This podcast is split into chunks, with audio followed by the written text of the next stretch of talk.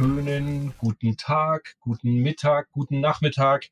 Freunde der Nacht, hier ist er wieder, der Retroplace Podcast, die drei von der Videospiele-Tankstelle, seines Zeichens der Armin, der Wolfgang und der Christian. Ich grüße euch Jungs, wie geht's euch? Hi, hi. Hier ist der Wolfgang, mal wieder aus Stuttgart. Und ja, mir geht's gut. Ich war heute schwimmen. Nochmal vor dem Regen, der kommen soll. Und ähm, es war ein bisschen kühler als sonst. Das letzte Mal war es ja ziemlich heiß. Aber ja, geht gut. Wie geht's dir? So geil, wir sind echt der alte, der alte Männer-Podcast, der immer gleich mit Wetterbericht anfängt. Ja, na logisch. wie ist ja. das Wetter in München, in der Außenstelle München von Retroplace, Armin? Wie ist das Wetter? Ich wünsche allen einen äh, wunderschönen guten Tag, guten Mittag, guten Abend. Das Wetter in München ist ein bisschen bewölkt, aber wir können nicht klagen, denn wir hatten schon sehr, sehr schöne Tage. Und wie die alten Männer so sind, äh, ich war heute nicht schwimmen. Ich hatte ein sehr langes Mittagessen und das war auch ganz nett. Und ja, jetzt bin ich frisch, fröhlich, fromm, frei, bereit für einen neuen äh, Jubeltrubbel Spielespaß, wie er auch auf der Powerplay 791 steht. Super, aber bevor wir da reinplättern und uns da tief in Erinnerungen schwelgen, würde ich sagen, wir erzählen uns erstmal so gegenseitig, was wir denn so gespielt haben, ob wir uns irgendwas Schönes gekauft haben und was sonst noch so in der Retro-Welt irgendwie los war. Und Wolfgang, willst du anfangen? Ja, gerne. Ich habe ja das letzte Mal schon gesagt, dass ich mir einen Mister zugelegt habe. Juhu! Und das letzte Mal äh, konnte ich ja noch nicht so spielen, weil ich immer noch Probleme mit meinem Monitor hatte. Jetzt hat sich das allerdings alles geändert. Jetzt funktioniert das Ding einwandfrei. Und ich habe ja schon meine ganzen Pads, die hier rumliegen, ausprobiert. Mein Mega Drive Pad, mein 8-Bit Duo, äh, Famicom Pad. Alles super. Läuft. Und ich habe für mich A, den C64, meine alten äh, Spiele da wieder entdeckt, habe ganz viel Witzball gespielt. Das war mega. Ich habe es nicht ganz durchgekriegt, aber hat mega Spaß gemacht. Und dann habe ich mich ein bisschen mit, den, mit dem Amiga auseinandergesetzt. Und das war natürlich auch ziemlich cool. Diese ganzen alten Demos nochmal angeguckt. Und, du hast es äh, geschafft, auf dem Mister ähm, äh, das oh, Amiga-System ja. zum Laufen zu bringen. Ich glaube, ja. dass, da sollten wir mal ein Tutorial vielleicht veröffentlichen, weil ich habe das auch probiert, hat nicht geklappt. Aber mach weiter. ja, ähm, ich muss zugeben, es war schon vorinstalliert und das Aha. funktioniert einwandfrei und es ist wirklich, es ist wirklich super. Und diese ganzen alten Games mal wieder angezockt. Ähm, Nuclear War, herrliches Spiel. Mal zwei, drei Runden gezockt wieder und ja, ein paar Spiele von der, von der Powerplay habe ich auch mal gespielt. Und ja, Turrican, also es ist wirklich super cool. Und es funktioniert. Sagen, eine halt wilde Mischung Pad. diesen Monat bei dir. Ja, ja. Also es ist wirklich, wirklich super, super cool. Und natürlich Automaten, die ähm, diese CPS2-Automaten und auch Hochkantautomaten. Ich habe mir einen neuen Monitor gekauft Anfang des Jahres. Und der hat diese Pivot-Funktion und aber nicht nur in eine Richtung, sondern in beide Richtungen. Sprich, ich kann sämtliche Hochkantspiele äh, spielen, die ich vorher nicht spielen konnte, weil mein alter Monitor konnte es der nur nach einer Seite zu drehen. Und ganz viele Spiele unterstützen aber nicht drehen auf beide Richtungen, sondern nur in eine und meistens in die falsche. Und jetzt kann ich hier schön hochkant spielen. Also das ist schon ziemlich cool. Wolfgang, da bin ich dir was voraus denn ich bin ja mittlerweile auch ein sehr, sehr großer Mister-Fan. Mhm. Und äh, ich, also wo ich dir nicht voraus bin, ist den Amiga klar zu machen. Mhm. Ich habe es geschafft äh, bis zu einem äh, Bildschirm, wo man sagt, so jetzt Workbench-CD einlegen. Oh. Ähm, äh, CD, was rede ich denn für einen kompletten Unsinn? Die Disk natürlich. Aber ich habe es geschafft, mir eine Festplatte auf dem Atari ST zu machen. Ah. Komme ich gleich nochmal drauf. Aber jetzt, weil du mit dem Hochkant redest, weil ich bin natürlich auch großer Arcade-Fan Mhm. Und ich habe mir nur wegen dem Mister, und für die, die es noch nicht wissen, Mister ist ein FPGA Hardware-Emulator für ganz, ganz viele Konsolen, Heimcomputer und so weiter. Schaut, äh, googelt einfach mal Mr. FPGA. Sehr, sehr cooles Teil. Und ich habe mir nur für den Mister, habe ich mir an meinen, an meinen Schreibtisch einen Monitorständer gemacht, bei dem ich den Monitor drehen kann um 90 Grad oder auch um 360 Grad, wie ich gerade will. Und deswegen kann ich das auch hochkant drehen und wenn auch das Spiel jetzt nur in eine Richtung die Drehung um 90 Grad kann, ja, dann drehe ich das Ding gerade mal 180 Grad und dann funktioniert es. und äh, das ist wirklich, ähm, ich, ich bin so ein großer Fan von dem Mister. Und das Coolste, bevor ich jetzt gleich wieder zurückgebe an dich, weil du hast bestimmt noch Ja. coole Geschichten zu erzählen, ich habe mir auch eine Festplatte auf dem Mister für einen Apple Macintosh installiert und habe da Shuffle Pack Café äh, installiert. Äh, Das ist so, glaube ich, das einzige Spiel, das jemals für den Mac. Nein, das stimmt natürlich. Das war mein nicht, erstes Spiel, was ich auf dem Amiga jemals gespielt Ja. habe. Und das ist selbst auf dem Mac, der ja 84 rausgekommen ist zum ersten Mal, äh, das ist einfach ein großartiges Spiel, weil das ist ja damals nur in Schwarz-Weiß. Mac war ja nur Schwarz-Weiß. Und das ist, ne, ist ein cooles Spiel mit, mit sogar äh, ähm, äh, digitalisiertem Sound und so.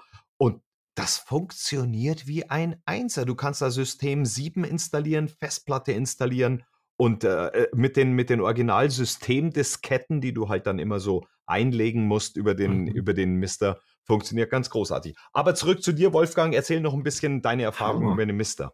Ja, also mit dem Mister, ähm, das mit dem Hochkant hatte ich ja schon erzählt. Dann habe ich heute früh mal äh, in meinen Schränken bin ich über ein äh, Xbox 360 Arcade Board, also so ein Joyboard gestolpert und dachte so, ach, probiere ich das doch mal. Funktioniert genauso perfekt mit dem Mister. Also da äh, ist wirklich ein großer Wurf gelungen.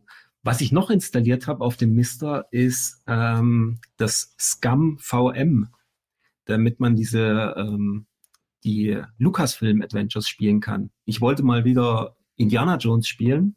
Gut, kann man auf allen anderen Sachen auch spielen, aber ich dachte, auf dem Mister wäre auch cool, weil mit äh, Maussteuerung und alles, das ist ja schon ziemlich cool. Und habe mir das dann tatsächlich selber nachinstalliert alles und habe jetzt die Talkie-Version von Fate of Atlantis mal wieder angefangen. Herrlich. Ganz, ganz großes Kino. Aber die ganzen Sachen mit, ähm, es gibt ja auch diesen 486er Emulator, Ja, da, ähm, da muss ich mich noch mal reinlesen oder wenn du das schon weißt, wie das geht, dann müssen wir uns da mal kurz schließen, weil ähm, da mit Festplatte irgendwie einbinden oder irgendwas, das, ich, und das habe ich in der Tat. Ja, das, nicht. Da gibt es ein wunderbares Tutorial. Da müssten wir vielleicht dann den Link irgendwo, ich weiß gar nicht, wo wir das machen, aber ich habe dann einen Link, Mhm. da äh, kannst du die Festplatte installieren. Was ich aber nicht geschafft habe, also ich habe den 486er installiert, Mhm. Doom, Doom natürlich gleich äh, installiert, aber ich habe es nicht, ich habe es nicht geschafft, den Sound, ähm, so, Ah. also so eine Soundblaster, das habe ich nicht geschafft ähm, zu installieren.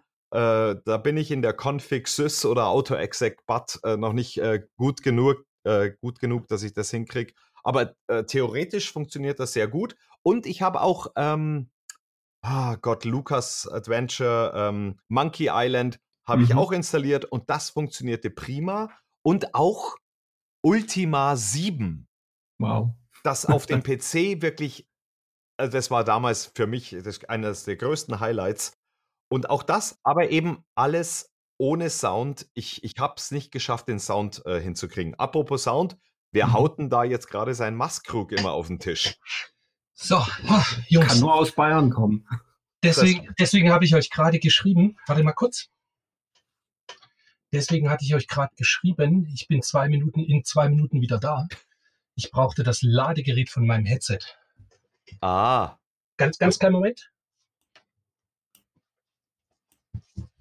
Ah, da unten ist der Chat. ich, ich achte doch gar nicht So. auf was, auf, auf das, was, auf, auf, der, auf das, was der, was der Dicke aus Ostdeutschland sagt, da, da, da höre ich doch Na. gar nicht drauf. Oi, Fat-Shaming und, und äh, East Coast Diss. So, so kennst du mich. Ja, ja.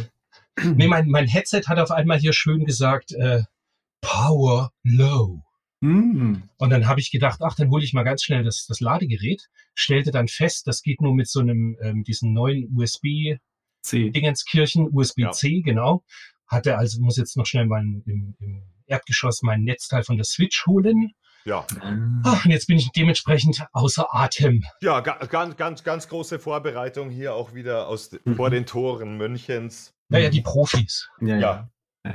Ich Einmal finde, mit es soll, Profis soll, arbeiten. so, sollten wir aber drin lassen, damit die Leute merken, das ist live. So ist halt Fernsehen. Ach so, Mhm. nur, nur ohne Bild. Ja, wir, sind halt ohne die, wir Bild. sind halt absolute Radiogesichter. Total. Alle drei. Wir, wir sind ein Radiogesichter-Trio war, äh, in Wahrheit. So, was habe ich? Dann bin ich dran, oder? Ja, ja, mach mal los. Ähm, ach, ist diesmal gar nicht so viel. Ich habe mir ähm, gekauft ein Sega Bass Fishing für die Dreamcast.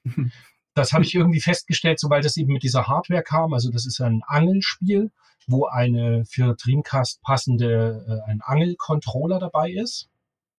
Und nachdem ich das viele Jahre hatte und nicht gespielt habe, habe ich jetzt gedacht, ich würde es gern mal wieder spielen. Habe dann eben festgestellt, dass sich das natürlich am besten mit diesem Controller spielt. Und habe das, ja, jetzt neulich kam irgendwie vor zehn Tagen oder was kam die Lieferung. Die Verpackung ist total vergilbt, aber der Controller ist wie neu. Mhm. Spiel ist auch wie neu. Hat auch fast nichts gekostet. Dementsprechend war das schon völlig okay. Okay. Und Du, ich hab, noch, hm, wenn ich da mal zwischen, zwischengehen kann, das Bass Fishing, das erste, ne, das war ja Mhm. ganz nett, aber besorg dir, falls du wirklich spielen willst mit dem Controller, besorg Das Marine Fishing, ja. Marine Fishing. Das Ja. Marine Fishing ist der Knaller. Also das ist wirklich richtig cool. weil du da so richtig Tiefseefische und so auch Ja, angeln und das kannst, macht gell? richtig Laune. Das andere ist ja nur in so einem Tümpel und äh, dort bist du auf, auf der, der See, Hochsee und äh, das macht richtig Laune. Habe ich stundenlang gezockt. Ich glaube, mit dem Danny Extrem oder gut so. ist, Das, extrem gut ist schon nur bei dem Get Bass am Anfang dieses Fish. Ja. das ist echt super. Genau, das kam und von Bitmap Books habe ich dieses ähm, JRPG-Buch Hm. geliefert bekommen. Und das war wirklich äh, wieder mal eine, eine extrem schöne Kauferfahrung, also die Shopping Experience, wie man auf Neudeutsch so schön sagt. Ähm, weil äh, der, der Chris, da nee, Sam, Sam Dyer schrieb auf Twitter, glaube ich, das Buch ist jetzt bestellbar. Und da hat er das tatsächlich eben auch schon lieferbar gehabt. Und dann habe ich das an einem Montag bestellt und freitags war es mit FedEx schon da. Und obwohl es Wow. aus England kam, war das eben schon fertig vorverzollt, hat alles in allem, ich glaube 52 Euro habe ich gezahlt. Sowas in dem Dreh. Also und ja, da, dabei auch gleich wieder das Gratis-PDF, was ich auch super finde, dass man einfach das Ganze sich gleich aufs Tablet ziehen kann. Und es ist eben ein dicker Schmöker über äh, jegliche japanische Rollenspiele von Final Fantasy über Dragon Quest, über die Ys-Reihe, Shining Force, also alles irgendwie. Und ganz viele Titel halt, von denen ich vorher noch nichts gehört habe, wo ich zumindest mal eine Wissenslücke schließen kann und mal was darüber lesen kann. Weil Spielen, ich bin jetzt nicht der riesen JRPG-Fan, aber ja, zumindest ist es ein interessantes Genre. Hm. Und gespielt habe ich fast, also sehr, sehr viel Videospiele, die jetzt diesmal in der Powerplay besprochen werden. Deswegen klammer ich das gerade mal aus. Und Resident Evil 4 auf der Switch. Da hatte ich nämlich noch so ein bisschen eine nicht unbedingt Wissenslücke, weil das man man hat es ja früher schon auf Videos gesehen und zumindest schon mal angespielt. Und jetzt irgendwie hat's mich gepackt und ich habe gedacht, jetzt spiele ich das mal wirklich ein bisschen ernsthafter. Hab jetzt zehn oder elf Stunden auf der Uhr und ja, ist sehr, sehr unterhaltsam. Hat wirklich ein sehr guter Resident Evil Teil. Und weil du gerade sagst Switch, und da muss ich gleich reingrätschen. Ich habe auf der Switch nämlich auch was gespielt. Ein Spiel, auf das ich seit langer, langer Zeit warte, dass ein Remake oder auf neuer Konsole rauskommt. Und gesagt hat's mir, ich glaube, du hast es mir sogar gesagt. Ich habe dir es- den Link geschickt. Ja, ja. Richtig. Und es kam nämlich raus im Mai für die Switch äh, Baldur's Gate Dark Alliance, der erste Teil. Und äh, wir erinnern uns, äh, das war PS2 und die Xbox, glaube ich. Genau. Und äh, diese Hack-and-Slash-Spiele, das hat mir halt unglaublich gut gefallen immer. Und ähm, Baldur's Gate war einer meiner großen Favoriten und ich habe mir immer gedacht, es gibt so viele Remakes und warum kommt dieses Spiel nicht wieder raus? Und jetzt kommt es für die Switch ich habe es komplett durchgespielt innerhalb von einer Woche. Also, wenn ich sage, komplett durchgespielt, ich bin jetzt bei der Endgegnerin, also da gibt es eine Endgegnerin, ganz, hm. ganz hm. zum Schluss. Und wenn du da nicht genügend äh, Potions, Healing Potions hast, dann hast du einfach total ähm, vergeigt. Und äh, du kannst aber dann nicht direkt zurück in den letzten Level, sondern du musst sehr, sehr weit zurück, damit du dich mit genügend Potions aufladen kannst. Und ich bin momentan völlig am Verzweifeln, weil ähm, wenn die mich einmal trifft, dann bin ich halt tot. Mhm. Und äh, irgendwie habe ich die falsche Rüstung gewählt. Also ähm, es hat früher besser geklappt. Ich glaube, ich werde einfach zu alt für den, den äh, SCH äh, EI äh, scharfes S. Und mhm. Äh, ja, aber, aber das habe ich, äh, das Spiel liebe ich. Das habe ich durchgezockt in, in, in noch nicht mal zwei Wochen. Ähm, Baldur's Gate Dark Alliance äh, ist ein großer Tipp aktuell für die Switch. Hatte ich auch gar nicht auf dem Schirm. Also ich kannte es halt natürlich von Xbox und PS2 seinerzeit, habe das aber nicht so weiter verfolgt, weil ich spiele eigentlich so Hack-and-Slay-Spiele gar nicht mal so arg. Ähm, bei mir war es mit dem, mit dem Resident Evil 4 war es ganz witzig, weil das war seinerzeit, als ich Nippon Drinks noch als Online-Shop nur betrieben habe, war das mein absolut bestverkauftstes Spiel. Da hatte ich in der Maniac und in der jetzt M-Games und in der GamePro seinerzeit eine Zeitungsanzeige auch geschalten und bot das amerikanische Resident Evil 4 für GameCube mit dem Freeloader und RGB-Kabel an als Set. Und als die, die äh, Zeitschriften dann eben erschienen waren, stand bei mir das Telefon nicht mehr still. Da, ja, das, das war irre. Und, und für meinen kleinen Laden damals war halt so 150 Mal ein Spiel verkaufen, das war halt irre gut. Und Klar. ja, war ein schöner Start seiner Zeit. Das war schon echt cool. Ja, naja, dann haben wir es haben wir's schon mit, genau, du hast erzählt, was du gespielt hast, Armin. Ja. Dann, nee, aber Moment, jetzt kretschen wir da ganz schnell noch rein, damit das schön passt. Du hast ja, das wollten wir schon in der letzten Folge erzählen, du hast ja ein bisschen was so nebenbei getrieben, was auch mit Apple zu tun hat und ähm, ja, halt alte Männer in ihrer zu viel Tagesfreizeit verbringen. Mhm. Erzähl ja. mal. Also in der Tat äh, äh, zu viel Zeit äh, alter Männer, das stimmt. Es ist so, also ich, ich, ich habe ja ähm, irgendwie äh, mal den, den Kim 1, das ist der erste äh, Einplatinenrechner, ähm, der jemals äh, erschienen ist. Da wurde der, der 6502 von MOS entwickelt und die brauchten irgendwas, um zu zeigen, also 6502, der Prozessor, der dann im 64er war, sogar in der NES war er drin, in, mhm. in den ganzen Heimcomputern der Anfang der 80er Jahre. Und den hatte ich mir gekauft, also dieses Urgerät, wo der verbaut wurde. Und dann über andere Sachen kam ich dann drauf, eine Platine für den Apple I zu verkaufen, die ein Remake war. Und dann habe ich so recherchiert und kam drauf, es gab da auch so ein Manual zu dem Apple I. Und das fand ich irgendwie ganz cool, weil das, äh, den Apple I, also wenn man den heute kaufen will, kostet ja ungefähr eine Million Euro, weil es nicht mehr so wahnsinnig viele von diesem ersten Heimcomputer der Welt gibt. Und auch die Anleitungen von diesem Ding sind unglaublich teuer. Die kosten also, wenn, wenn man sie überhaupt kriegt, ähm, und es gibt vielleicht noch 50 Exemplare davon, gleich so 15.000, 20.000 äh, Euro oder Dollar. Und es gibt aber Scans im Internet, wo sich Fans des ersten Computers oder Heimcomputers der Welt äh, sich die Scans ausdrucken können auf Laserdruckern und dann gibt es dann Leute auf Ebay, die verkaufen diese billigen Scans und Ausdrucke für 80 Euro und ich habe mir so gedacht, hey, das ist eigentlich ganz cool, aber das muss doch ein bisschen besser gehen und dann habe ich das zu Flyer Alarm, habe ich diese Scans eben so ein bisschen aufgehübscht und habe dir einen Flyer Alarm geschickt und habe gesagt, hey, schick, schick mir mal hier einen vernünftigen Ausdruck. Ja, und dann sah, sah das schon okay aus, äh, aber es, es war halt irgendwie nicht richtig gut.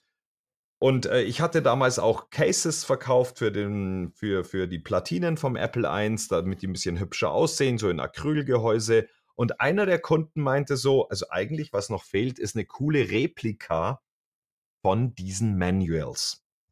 So, also man muss sich vorstellen, diese Manuals wurden 1976 gemacht vom dritten Gründer von Apple und das wissen nur eigentlich relativ wenige. Wenn, wenn man an die Zeit von Apple zurückdenkt, dann sagt jeder, okay, das war Steve Wozniak, der den Apple I entwickelt hat und, und gebaut hat in seiner Garage oder in der Garage von Steve Jobs und es war Steve Jobs.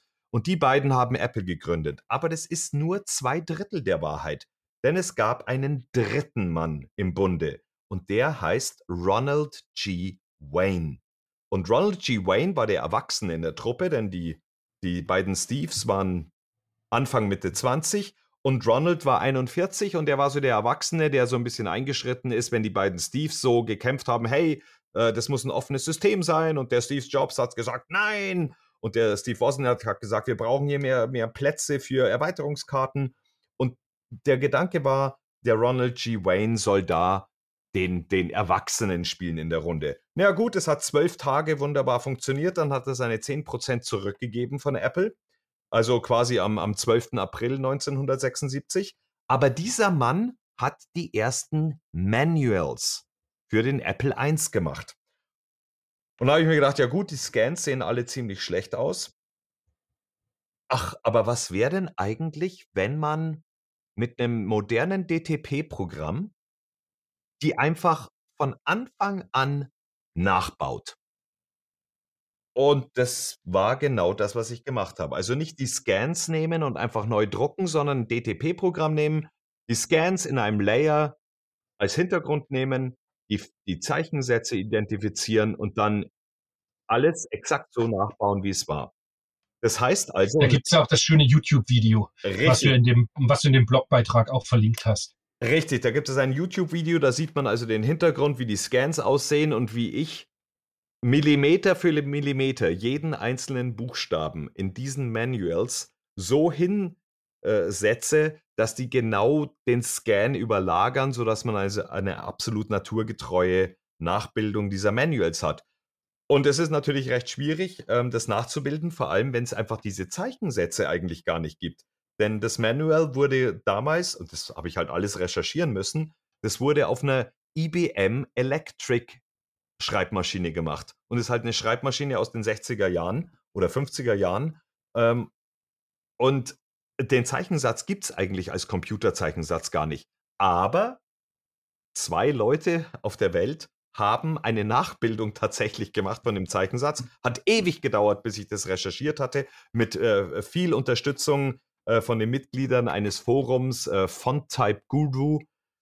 Und die haben mich dann auf die richtige Spur gebracht und auch bei vielen anderen Zeichensätzen, die ich nicht erkannt habe, äh, haben die mir geholfen. Also lange Rede, kurzer Sinn. Ich habe jeden Buchstaben, jedes grafische Element nachgebaut und millimetergenau neu platziert, also so platziert, dass es eben aussieht wie im Original. Und die Leute haben mich völlig zu Recht für geisteskrank erklärt. meine, meine, meine Frau war ein bisschen milder, die hat mich einfach nur sehr mitleidig angeschaut. Ich wollte schon sagen, ich kenne dich jetzt schon eine Weile, insofern. Aber so, und das, als, ich, als ich dann fertig war, nach ungefähr 150 Stunden, 130 Stunden mit, äh, es gibt drei Manuals, eins äh, Operation Manual, wie, wie bedienst du die Kiste, ein Basic Manual, weil es gab auch eine Programmiersprache Basic für den Apple I, wie programmiert man das? Und dann gab es auch noch ein Manual für ein Kassetteninterface. Und als ich also damit fertig war, habe ich das ganz stolz in ein paar Foren gepostet und da war die Resonanz, äh, bis auf ein paar Trolle, die du ja immer hast, war eigentlich sehr positiv und die Leute haben gesagt, okay, du hast ein totales Rad ab, du bist völlig geisteskrank, aber es ist auch irgendwie extrem cool, was du gemacht hast. Und weil ich habe das dann natürlich also drucken lassen im Originalformat, US-Letter, mit den Fold-out-Schematics, äh, die es damals gab, also so ausklappbare Schaltpläne. Und äh, das, das gibt es halt sonst weltweit nicht und habe da mit vielen Leuten mit der Sammlerszene gesprochen, äh, habe mir von, von Paul Terrell, der damals die ersten äh, Apple I gekauft hat für seinen Byte Shop, wo die damals verkauft worden sind, habe mir die Genehmigung geben lassen, dass ich den Stempel seiner, seines Computerladens, mit dem die Manuals gestempelt worden sind, dass ich da die Genehmigung kriege, das nachzumachen. Also ich bin da wirklich von, von Pontius zu Pilatus und habe eigentlich relativ also sehr, sehr, sehr, sehr freundliches Feedback bekommen. Es wurde auf 9 to 5 Mac gefeatured. Äh, in der nächsten Ausgabe von Mac Live ist ein Artikel drin.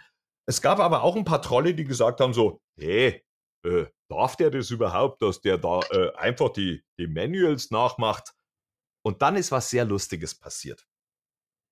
Als ich da angegangen wurde, dass das ja alles urheberrechtlich höchst brisant ist, hat dann ein User, ich glaube im Apfeltalk-Forum, was ein ganz cooles, äh, wirklich ganz, ganz cooles Forum ist, apfeltalk.de für alle Leute, die, die ein bisschen sich für Apple interessieren, hat dann einer gesagt, äh, wartet mal, Jungs, es gibt da im amerikanischen Urheberrecht einen Passus, der sagt, dass alles, was vor 1977 veröffentlicht wurde und keinen formal juristisch korrekten Copyright-Vermerk hat, also so Copyright 1976 Apple Computer, das wäre formal äh, juristisch korrekt.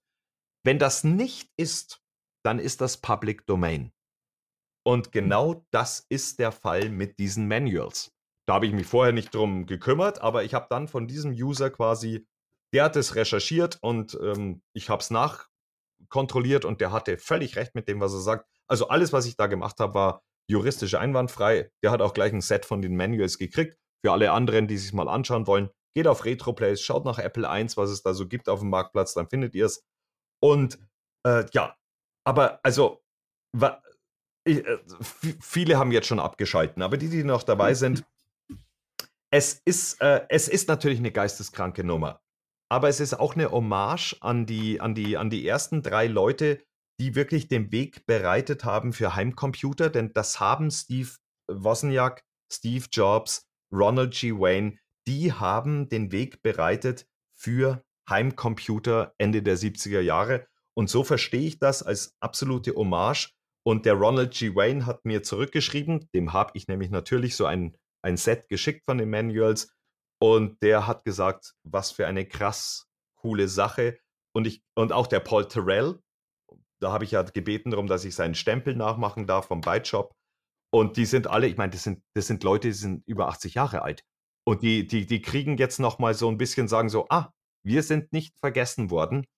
Und allein für diese Antwort, wo ich Tränen in den Augen kriege, dass die äh, überhaupt antworten. Und ich glaube, es hat ihnen ein Lächeln auf die Lippen und Augen gezaubert, dass nach über 40 Jahren jemand das noch so cool findet. Okay, es sind nur vier Leute auf der ganzen Welt, die es cool finden, aber ähm, also mir hat es auch viel Spaß gemacht. Äh, es, war, es, es war eine coole Geschichte. So, äh, jetzt, jetzt haben wir, glaube ich, alle ins Bett geschickt mit der Geschichte. Äh, niemand hört mehr zu und deswegen gebe ich jetzt wieder an dich zurück, Christian.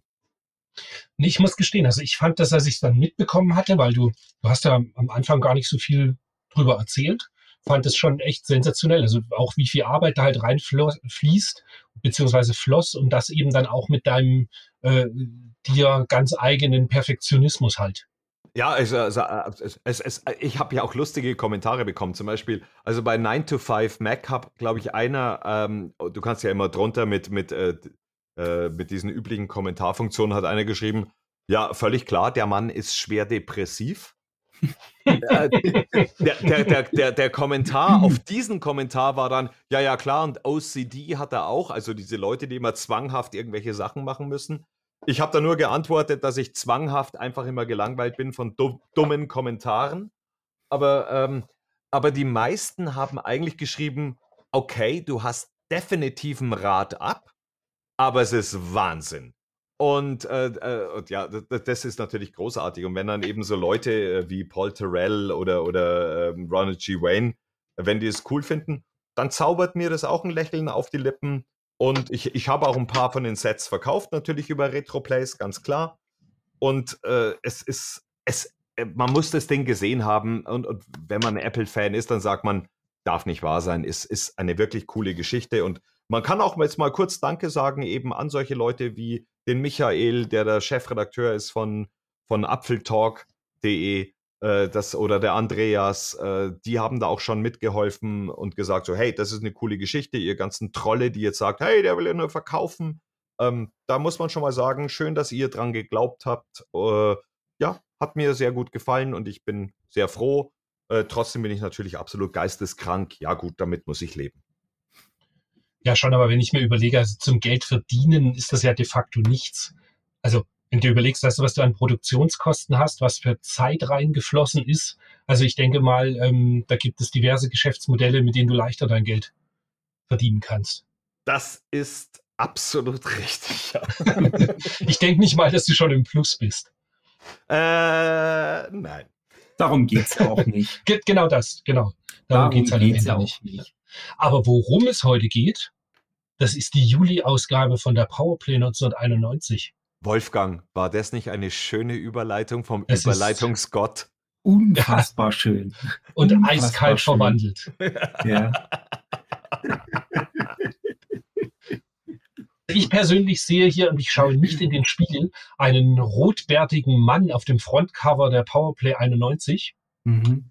des Juli mit den tollen Überschriften Jubel, Trubel, Spielespaß, Gameboy Giganten, Hagar legt an und Jack Jäger 2. Und ich würde sagen, wir blättern einfach mal direkt rein, oder? So machen wir das. Los geht's. Wir haben, ach Mensch, kurzer Hinweis wieder. Wir haben natürlich, ähm, na gut, in, in, bei Wolfgang ist es nicht natürlich, sondern Wolfgang hat wahrscheinlich das Heft sogar noch irgendwo liegen, im, in, richtig in Papierform. Irgendwo Ähm, ja. Wir haben ansonsten unsere PDFs wie immer von Cultmax und schaut doch da mal vorbei, zieht euch gerne das Heft. Und wenn ihr einmal da schon seid, der hat auch einen PayPal-Spende-Button und es wäre eine tolle Geste, wenn ihr da einfach ein paar Euros in den Klingelbeutel werft, um so eine tolle Seite weiterhin zu unterstützen.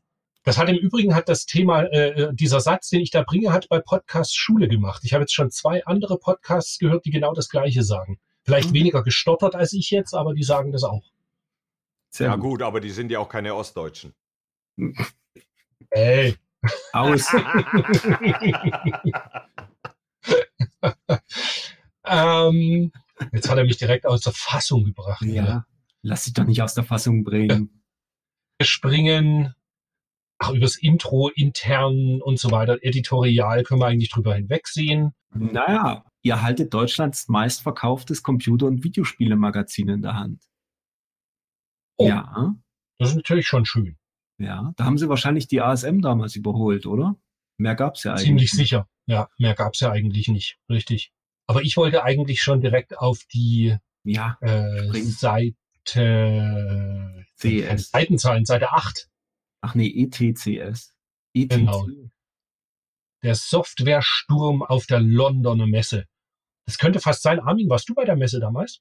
Jetzt muss ich kurz, nein, ich war ja damals bei der TOS und äh, ich war für Programmieren zuständig, hatte zwar von Heini Lehnhardt den Spieleteil auch übernommen, aber der war bei uns in der TOS, also nicht DOS, sondern TOS, Mhm. Zeitschrift für den Atari ST, äh, war der Spieleteil irgendwie drei Seiten groß. Äh, da durfte ich jetzt nicht nach London reisen. Äh, ich musste, ich war geknechtet, angesch- äh, hier mit, mit auch Ketten am, am, am, am Platz. Ich durfte da nicht weg. Naja, Ketten und Stahlkugel ist eigentlich nicht so schlimm, aber du musstest Atari ST spielen. Du kannst mich mal und das weißt du ja jetzt. ähm, genau, also die, der, der Bericht war jetzt gar nicht so super ergiebig, außer dass ich ganz spannend fand, eben, dass dieser Adapter auf Seite 11 vorgestellt wird für den Game Gear, dass man Mhm. Master System Spiele drauf spielen kann. Das war natürlich eine ganz schöne Geschichte, weil so war quasi auf dem Game Gear von 0 auf 200 Spiele sehr viele Titel verfügbar. Mhm. Aber es sah natürlich furchtbar hässlich aus und war noch klobiger, wenn du das Ding hinten dran hattest. Also. Ja, klar. Ja. Aber ich habe so einen Adapter jetzt immer noch. Also irgendwie, die, die Ah. sind doch recht häufig verkauft worden seinerzeit, weil die kamen ständig, wenn man irgendwelche welche Game Gear Sammlungen angekauft hat, war da eigentlich immer direkt was dabei. Ähm, spannend fand ich auf, also einmal auf Seite 14, oben Elites Caveman Ninja. Das wurde dann zu First, First First Samurai. Samurai, genau. Mhm. Und Caveman Ninja ist ja eigentlich Joe and Mac. Hm. Und dann habe ich, nachdem mich der, der Screenshot interessiert hat, von am innovativen Ballerspektakel Tentacle wird noch fleißig programmiert, habe ich heute so ein bisschen YouTube gegoogelt, also, also auf YouTube gesucht nach äh, Tentacle für Amiga oder so. Nichts gefunden. Also ich bin mir nicht sicher, ob das überhaupt veröffentlicht worden ist. Und dann habe ich mir noch ein YouTube-Video angeschaut zu dem sagenhaftes in Oceans 11, also das Spiel 11 Ja. und ganz furchtbar. Also hat mir überhaupt nicht, ich habe das gesehen und habe gesagt, das kann nicht gut sein. Also so, das sah alles furchtbar, ja, komisch aus. Mhm. So alles dieses, was ich halt an, an, an äh, auch europäischen Jump'n'Runs oder, oder Jump'n'Runs europäischer Machart halt nicht besonders mag. Mhm. Was ich da noch sehe, ist das WizKids. Das ist ja so ein Witzball-Nachfolger. den werde ich, den werde ich mir wahrscheinlich auch nochmal auf dem Amiga zu Gemüte führen. Das müsste eigentlich mit drauf sein. Und, und was ist das mit den Noten da äh, oben, in der, wenn man den Screenshot sich anschaut? Ah, das weißt du noch gar nicht, okay. Nee, das weiß ich. Was das Whiskit weiß ich tatsächlich gar nicht, habe ich noch nie gespielt. Ähm, ich kann nur noch nebenbei sagen, ich habe auch auf dem Amiga Whizball gespielt und das ist zwar irgendwie mit Parallax-Scrolling, ist aber kein Vergleich zum, zum C64. Das ist ultra, also ich ja, finde es ultra was, schlecht. was soll ich sagen? Nicht alles, was da auf dem Amiga rausgekommen ist, war auch wirklich gut. Also ich habe wirklich reingeguckt in den Monitor und dachte so, äh, nee, das mache ich jetzt wieder aus. Aber lasst uns weitergehen. Ja, sehr cool finde ich dann noch auf Seite 19, da der Bericht über US Gold. Die Partnerschaft vom Computersoftwareentwickler US Gold und Spielhallengigant Sega trägt weitere Früchte. Nach den soliden Umsetzungen von Super Monaco Grand Prix und Shadow Dancer arbeitet man solide bei Shadow Dancer, genau, die Heimcomputerversionen konnten nix. Und Shadow Dancer arbeitet man an den Computerversionen von Snow Brothers, süßes Plattformspiel, und G-Log, etwas platte 3D-Ballerorgie. Außerdem, und jetzt kommt's, worauf ich eigentlich hinaus will, wird US Gold das viel gerühmte neue Mega Drive-Modul Sonic the Hedgehog umsetzen. Die Computerversionen dieses schwungvollen Jump'n'Runs werden allerdings nicht vor 1992 erscheinen. Ja, kam halt nicht. Ja, ich wollte Das war ja dann- Komisch. Die Ja, ja, sind- nee, nee. die sind, ich, ich, ich glaube, sie werden nicht vor 2030 erscheinen. Kann das sein? Nee, Es gab dann irgendwann eine, eine Mega Drive Compilation für PC und Für den PC, ne? Sega Ja, PC, PC da gab es, genau. glaube ich, das, das, das Sonic CD und, und diese Compilation. Da gab es dann ja einige Spiele auf, auf dem PC. Tomcat LA, glaube ich, gab es auch für den PC und Panzer aber halt nicht und so. Ja. 1992, sondern Nee. halt einen ganzen Schritt später. Mhm. Ja, aber dann waren die wahrscheinlich auch, die haben einfach einen Emulator laufen lassen und das draufgetan oder haben die echt eine richtige PC-Umsetzung gemacht? Also ich glaube, bei dem, was Wolfgang meint, bei diesem, wie hieß der Mega-PC von Amstrad? Ich meinte, die, die äh, Reihe hieß auf dem PC Sega PC-Spiele. Da wurden dann Ah. Saturn-Spiele umgesetzt und äh, teilweise auch Mega-CD-Spiele. Wie gesagt, Ja, da habe ich hier noch einen Tomcat Sonic, LA Sonic R da. und Panzer Dragoon habe ich da. ja, Oh. genau. Okay, okay, okay. Das waren so ein paar Sachen, die dann auch umgesetzt wurden. Aber für Heimcomputer, da wurde nichts gemacht. Also, also nicht in diesem Zeitraum zumindest. Genau, weil dann halt 2012 oder was kam halt diese Mega Drive ähm, Collection und Ja. die gab's ja auch auf Steam ganz normal für den PC. Ja. Naja, dann blättern wir doch weiter, oder? Seite 21. Das Mhm. ist zumindest nur ein, in den Power News ein Guck Forecast auf ein Spiel, was ich. Bitte? auf Seite 21, da steht ja noch links die Seite mit den äh, Spielen, die so kommen. Da steht auch bei Sonic the Hedgehog Systeme Amiga, ST, C64, MS-DOS. Also C64 ist schon Sonic hart. für einen 64er wäre natürlich auch geil gewesen. Ja, mit umblätterndem Bildschirm. Na, na, na, na, na. Wenn du dir hier äh, Sam's Journey anschaust, da wäre auch äh, mit den gleichen Programmierern, äh, wäre da auch ein Sonic gegangen. Ja, gut, stimmt, ja. Sam's Journey habe ich noch äh, ausstehend. Also das werde ich auf dem Mister mir jetzt unbedingt mal anschauen. Da habe ich richtig Bock drauf. Aber du wolltest weiter mit Geistreich. Ja, ich wollte eigentlich ähm, hier mit äh, Makamura, Joe Makamura, also ähm, Super Ghosts and Ghosts für Super Famicom, was im Herbst in Japan 1991 veröffentlicht wird. Ja, das Nur war mir, kurz das am war, Rande. ja, das war mir immer Mhm. zu einfach. Das war Ja, zu genau. Mhm. nee, wir, wir reden über das Spiel dann tatsächlich erst, wenn es eben dann, weiß ich nicht, Oktober oder was wird das wohl getestet werden und ist halt ein echtes Highlight. Also das Spiel mag ich schon sehr, sehr gern. Nur es ist halt bockschwer. Für dich vielleicht. Ich glaube, ich war nur dritt, ich glaube nur Endboss dritte Stage oder so. Wasserlevel. Ansonsten, da war dann wirklich Sense. Ich glaube, erster Level war bei mir Sense, aber ähm, das Spiel, das Spiel kam durch eine Sammlung. Letztes Jahr wurde das, äh, wurde das in meine Sammlung gespült. Vielleicht spiele ich es ja doch nochmal. Hat ein unglaublich schönes Artwork. Ja, das auf jeden Mag Fall. ich sehr, sehr gern. Ja, an Seite 22 wird dann berichtet, dass Castlevania 2 für den Gameboy rauskommt. Da können wir auch dann eben drüber reden, wenn es erscheint. Und ja, das ist aber viel besser als der erste Teil. Das war wirklich schön. Also das zweite Castlevania auf Gameboy habe ich auch durchgespielt seinerzeit. Tolles Spiel mit toller Musik. Und schon sind wir auf der nächsten Seite, Seite 23, bei Hagar. Wo ich Gar sagen. gespielt?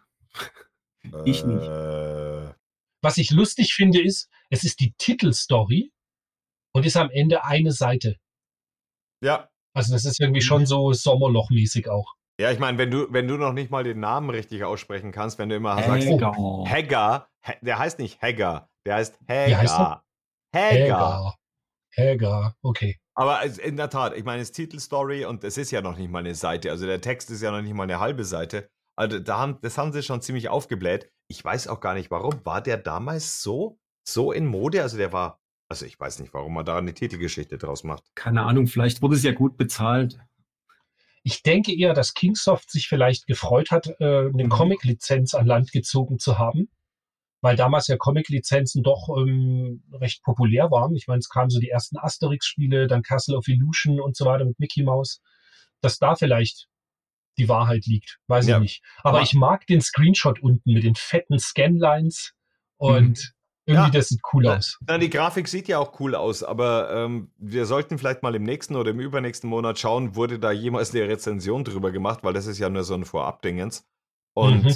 ich könnte mir vorstellen, dass das Spiel, also dass da der Mantel des äh, Play-Schweigens drüber gelegt wurde, des Powerplay-Schweigens drüber gelegt worden ist.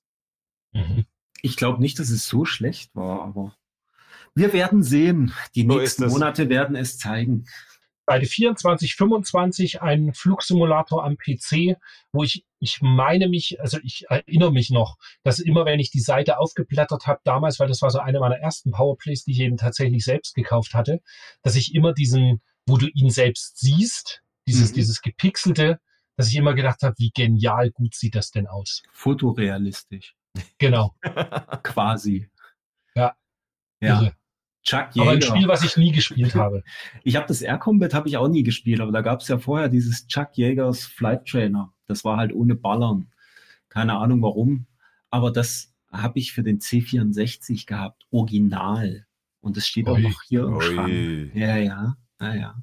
Warst du der eine, Ruckel. der das gekauft hatte? Ja, Ruckel-Zuckel-Grafik, also ist schon sehr schwierig. Jetzt gerade so, wenn man das nochmal wieder im Nachhinein anguckt, äh, keine Ahnung, warum man das gespielt hat. Ja, man hatten doch nichts. Ja, aber ich glaube, hier, hier, ist der Fokus. Ja, wir hatten nichts. Wir hatten ja nur den C64. Ne? Ja. nee, aber ich glaube, der Fokus ist hier halt drauf. Das wurde ja von dem gemacht, der den LHX Attack Shopper gemacht hat. Und Ah, das, ich weiß okay. nicht, ob, ob ihr euch an das LHX erinnern könnt. Also das war ja wirklich äh, ein Knaller. Knaller Das Game kam irgendwann auch PC. für Mega Drive, gell? Das gab's auch fürs Mega Drive. Ich habe es mal angespielt, aber ähm, nee, nee. Also wenn man das irgendwann mal auf VGA auf dem PC gespielt hat, äh, will man das auf dem Mega Drive nicht spielen. Gar nicht. Okay. Aber auf dem PC, das ist sowas, was ich auch auf dem 486er Emulator auf jeden Fall mal spielen wollte. Weil da gab's diese, diese ähm, Raketenkamera und zig, zig Blickwinkel, herrlich. Also das war das LHX Attack Shopper war ein Riesenspiel. Okay. Jetzt ein Klassiker von IRAM äh, aus der Spielhalle vorab besprochen. R-Type 2 sollte erscheinen. Und ja, ich persönlich finde R-Type 2 schlechter als den ersten Teil. Ähm, Heimcomputer-Umsetzung ist mir jetzt gar nicht so bewusst, dass es die gab. Ich weiß nur, dass halt das Super R-Type für Super Famicom oder Super Nintendo ist dann halt so eine Mischung aus R-Type 1 und 2. Also gerade diesen Gegner, den man im unteren Screenshot sieht und auch der, die Hintergrundgrafik, das sieht halt sehr aus wie, wie auch auf Super Nintendo dann später. Mhm. Aber mein, mein Favorite bei R-Type ist halt einfach immer noch R-Type Leo. Also wenn es die 2D R-Types sind. Die mag ich, das mag ich immer noch am liebsten. Das liegt aber halt nur daran, weil du ja kaum Heimcomputer gespielt hast zu der Zeit, weil wir hatten ja nichts. Ne? Und Ja, die, die genau. Amiga-Version sieht natürlich schon extrem lecker aus, muss man sagen. Ähm, ja, und ich war immer großer Fan davon. Vor, vor allen Dingen die oben, die, die, die, die sehr rot gehaltene, extrem gut ausgearbeitete Explosion. Ja, zum Beispiel auch die, du Pfeife. Die Unwissenden, weißt du, wenn die Blinden. Explosionen mit Stil. R-Type 2 zündet ein Feuerwerk der optischen Effekte. Und klar, was richtig ist, oben das Flugzeug mit dem Hintergrund, also der, der, wie heißt er denn, R9, Fighter. Nein, ja. Und unten dann, unten dann halt das Wasser noch und dann der, der, die, die ändernden Lichteffekte. Das sieht natürlich schon sehr cool aus. Gibt's ja gar nichts. Mhm. Aber das werde ich Ja. mir auch mal angucken auf dem Amiga, ähm, wie das aussieht, wenn sich's bewegt. Mhm. So R-Type 1 war sehr, sehr cool auf dem Amiga. Das war ein super Port seiner Zeit. Das war doch von Factor Ja, 5, hier, oder- Ja, oder? Das, eine- die haben das als. Katakis rausgebracht und haben doch da nur nicht auf den Senkel gekriegt, weil sie dann die, die R-Type-Umsetzung gemacht haben, oder? genau. Also so ist wohl die Geschichte gewesen. Mhm. Dass sie dann, das Katakis war wohl, nee, an, war das nicht diese Geschichte mit Gianasys? Das war zu, zu ähnlich zu Mario. Ja, aber das wurde ja weggenommen. Nee, das wurde weggenommen, stimmt. Ja. Und Katakis, ich habe neulich das erst in einem Podcast gehört, aber ich habe es wieder vergessen. Ja. Aber Ich tatsächlich, dachte, irgendwie war da die Mischung zwischen mit Katakis und das durften sie dann rausbringen, wenn sie R-Type binnen von, ich weiß nicht mehr, zwei Monaten oder was mussten sie das runterprogrammiert haben und hatten keinerlei Grafiken und nichts dafür, sondern haben wirklich sich an den Automaten gestellt und haben dann Level für Level abgezeichnet und fotografiert und anhand dessen dann nachgebastelt. Abgefahren. Sehr.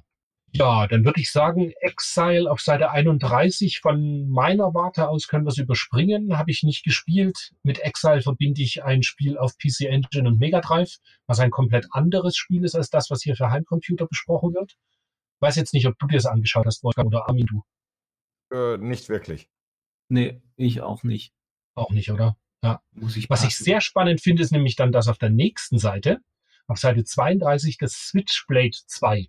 Ich habe es leider nicht gespielt, aber ich habe mir heute YouTube-Videos zu angeschaut und äh, eben die Screenshots so.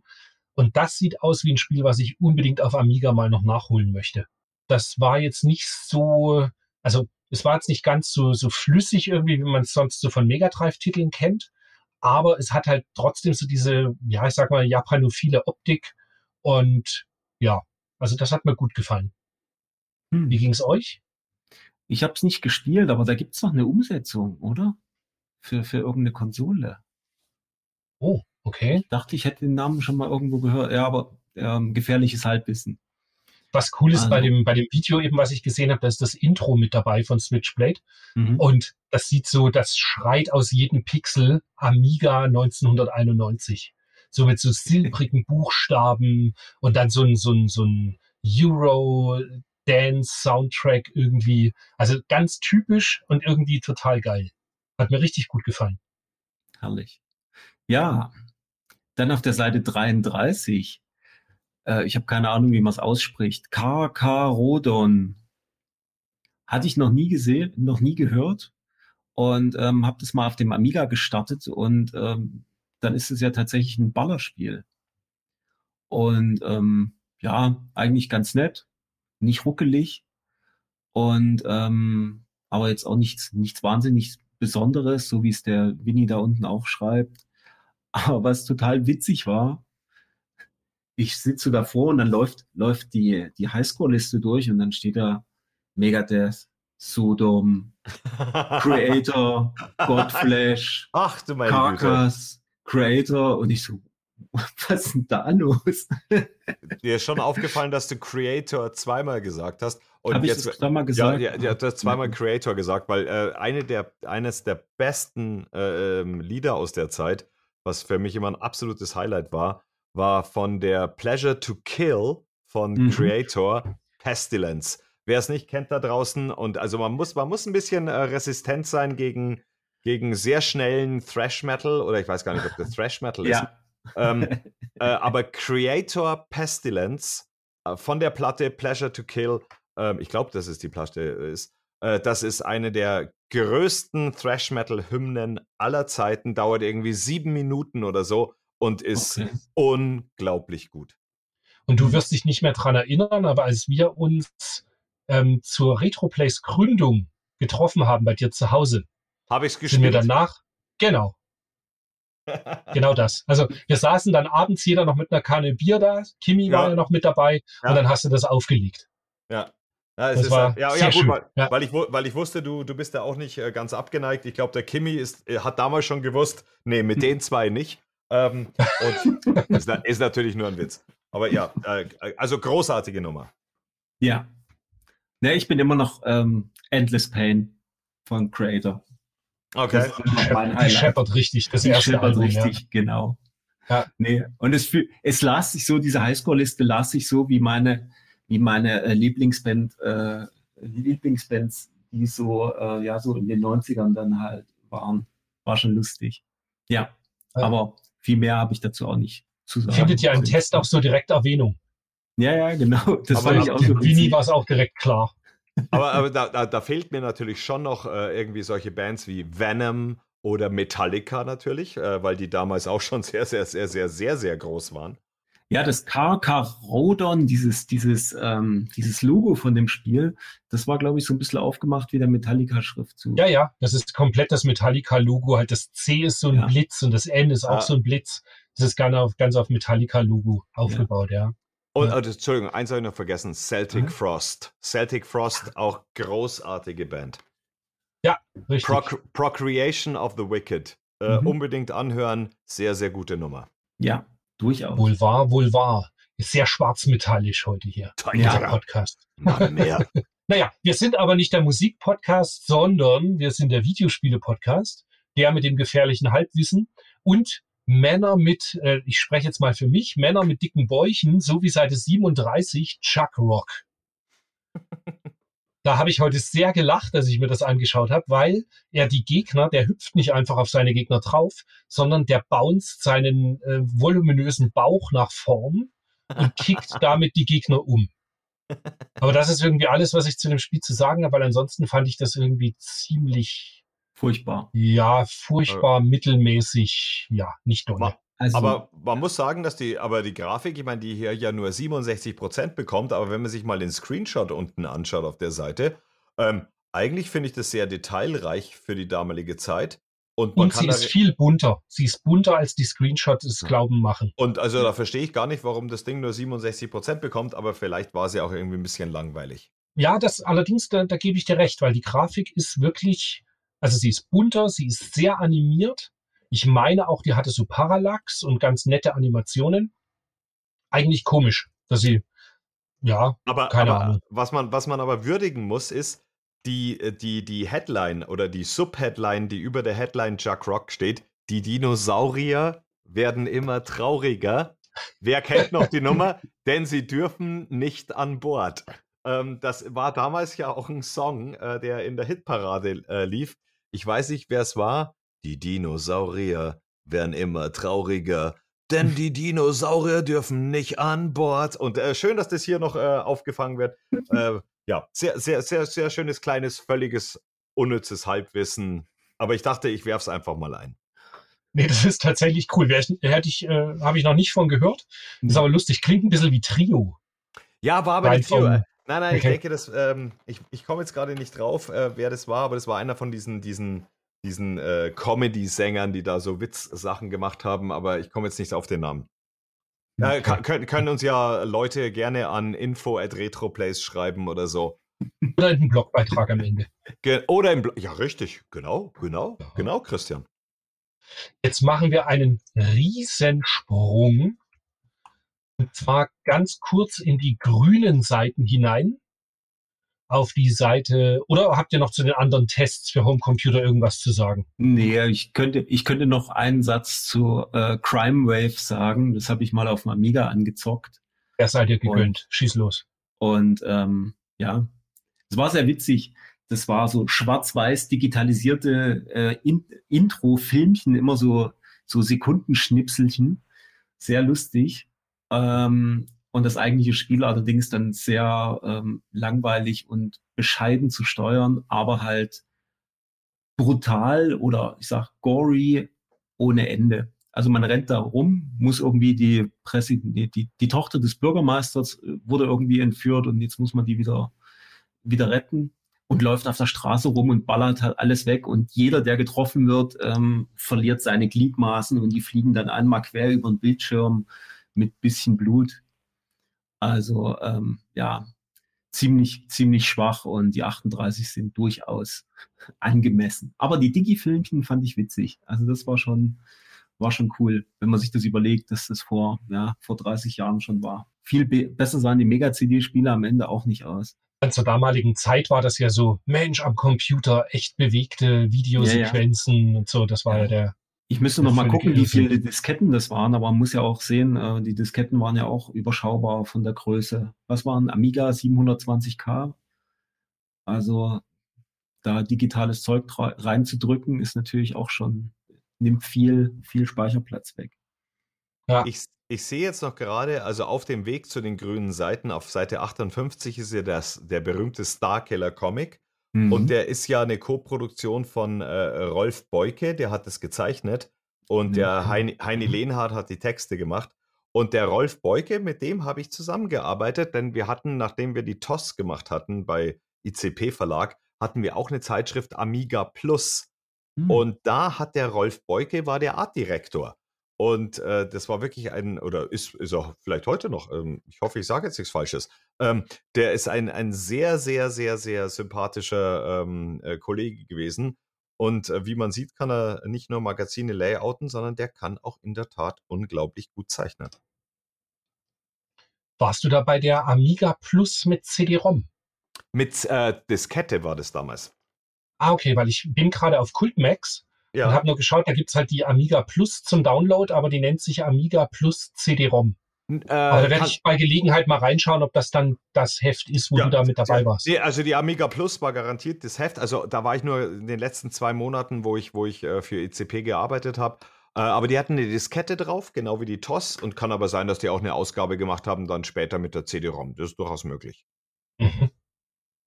Also, okay. grüne Seiten drüber. Ja, da nur eine ja, ganz kurze Randnotiz. Seite 81 ist ein äh, ähm, ähm, Pass, nee, ein Hinweis eigentlich nur zum Spiel Rainbow Kids. Witzigerweise habe ich unter dem Namen Rainbow Kids für Gameboy überhaupt nichts gefunden. Ich bin mhm. mir absolut nicht sicher, was für ein Spiel das ist. Was aber sehr lustig ist, ist, dass der Florian Gutzent, der das eingeschickt hat, dem habe ich heute auf Facebook kurz geschrieben, weil den kenne ich schon recht lange von mir als Ladenkunden. Und der hat dann gleich gemeint, ah, der hört jetzt die ganzen Retroplays Podcasts nach, weil er wusste das gar nicht, dass ich auch podcaste. Und hat mhm. sich sehr gefreut, äh, als ich ihm dann halt den Screenshot geschickt habe von seinem, von seinem Tipp, den er da damals eingeschickt hat. Und welches Spiel war das? War es wirklich Rainbow Kids? Weiß, oder? Ich weiß, hm, ich habe ihn nicht gefragt. Dann frage ihn doch mal. Werde ich bei Gelegenheit jetzt nochmal machen. Vielleicht ist es ja, ja einfach Rainbow Islands. Aber, aber das gab es doch damals noch nicht für den Gameboy. Ach so. Hm. Also irgendwie, ich frage ihn bei Gelegenheit wohl mal. Hm. Jetzt kommt noch unser Tipp des Monats, diesmal zu Muscha Aleste. Merkt euch die Joypad-Kombination links unten, links unten, rechts oben, rechts oben, B, C und A und ihr haltet fünf extra Leben. Oder Gut. du trickst BB, C, BB, C, oben, unten und A und eure Extrawaffe wird auf die vierte Stufe aufgerüstet.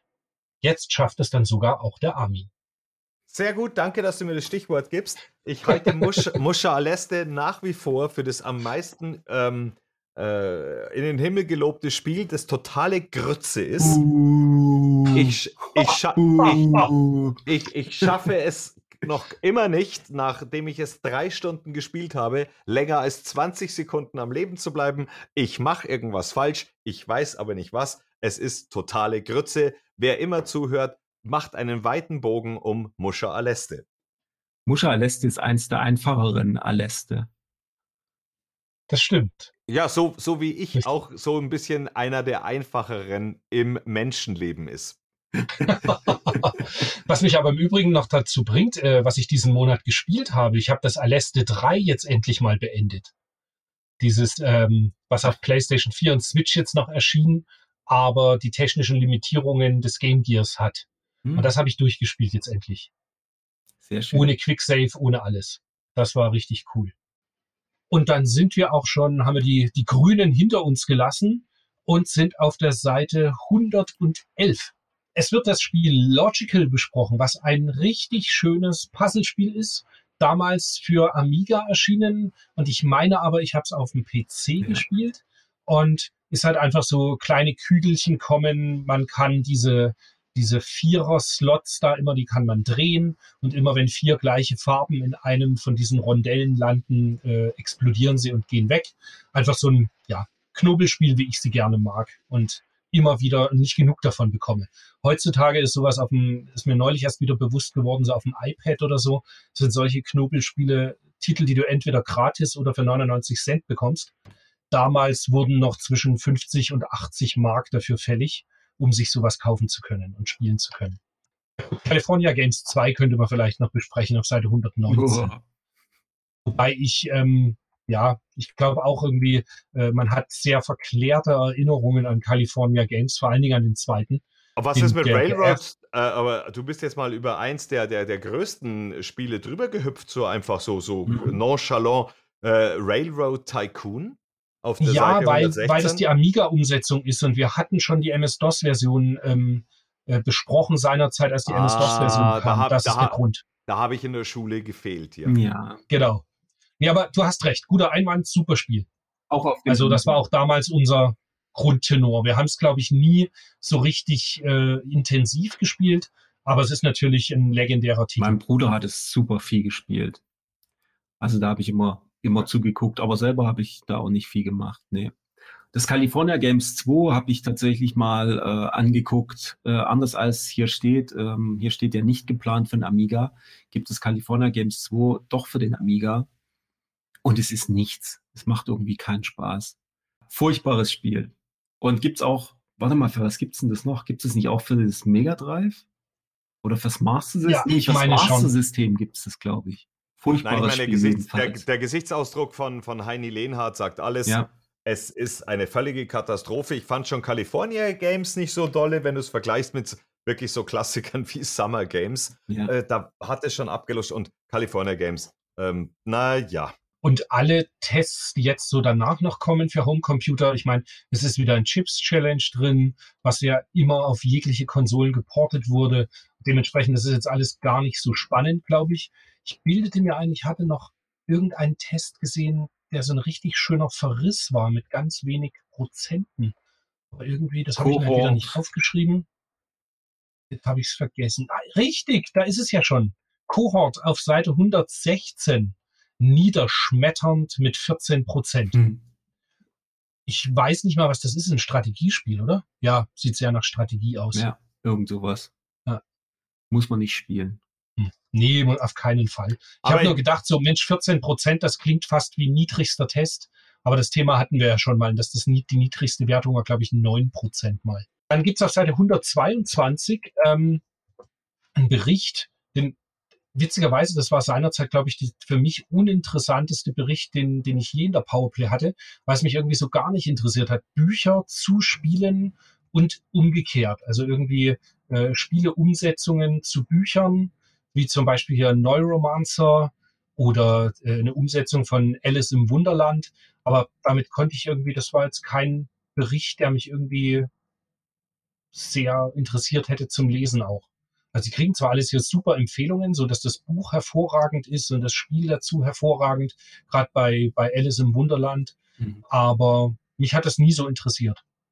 Na, aber man muss jetzt schon sagen, ähm, wenn ich das richtig so im Ohr habe, äh, oder äh, Entschuldigung, in der, in der, in der Erinnerung habe, also Hitchhiker's Guide to the Galaxy und wenn man sich hier den Screenshot, äh, nicht den Screenshot, den Packshot anschaut auf 122, das habe ich mir in der Tat gekauft. Ähm, das war ein Text-Adventure damals, äh, habe ich es für den 64er oder für den 64er? Das weiß ich jetzt gar nicht mehr genau. Ich glaube für den, für den ST, aber für den Atari ST. Stimmt, das kam für, den, für Infocom, war das. Ja. Infocom Info, in, genau. Und das ist natürlich ein cooles Spiel, könnte man zig Anekdoten erzählen. Und das Buch ist natürlich auch großartig gelb, dachte Arthur Dent. Und äh, jeder, jeder, der es gelesen hat, wird wissen, was ich meine. Die anderen müssen es leider das Buch lesen. Äh, sehr empfehlenswert. Und das war ein gutes Spiel und deswegen kann ich äh, völlig verstehen die Powerwertung. Buch hervorragend ist es natürlich. Und das Spiel hat auch sehr viel Spaß gemacht, obwohl es halt nur ein Text-Adventure war. Mhm. Aber damals haben die Leute noch gelesen. Eine Eigenschaft, die wir ja heute gar nicht mehr haben. Und das Schöne an Text-Adventuren war irgendwie, dass es deine Fantasie sehr angeregt hat. Aber man hat so viel ausprobiert und also ich erinnere mich noch, wir hatten dieses ah, wie hieß das Spiel? Das gab's halt auf dem äh, Computer bei meiner Mutter im Büro. Ich glaube, das Spiel hieß Adventure und war einfach nur ein, äh, ja, du bist halt auch, hast gesagt so go north, go south, use weapon, was auch immer.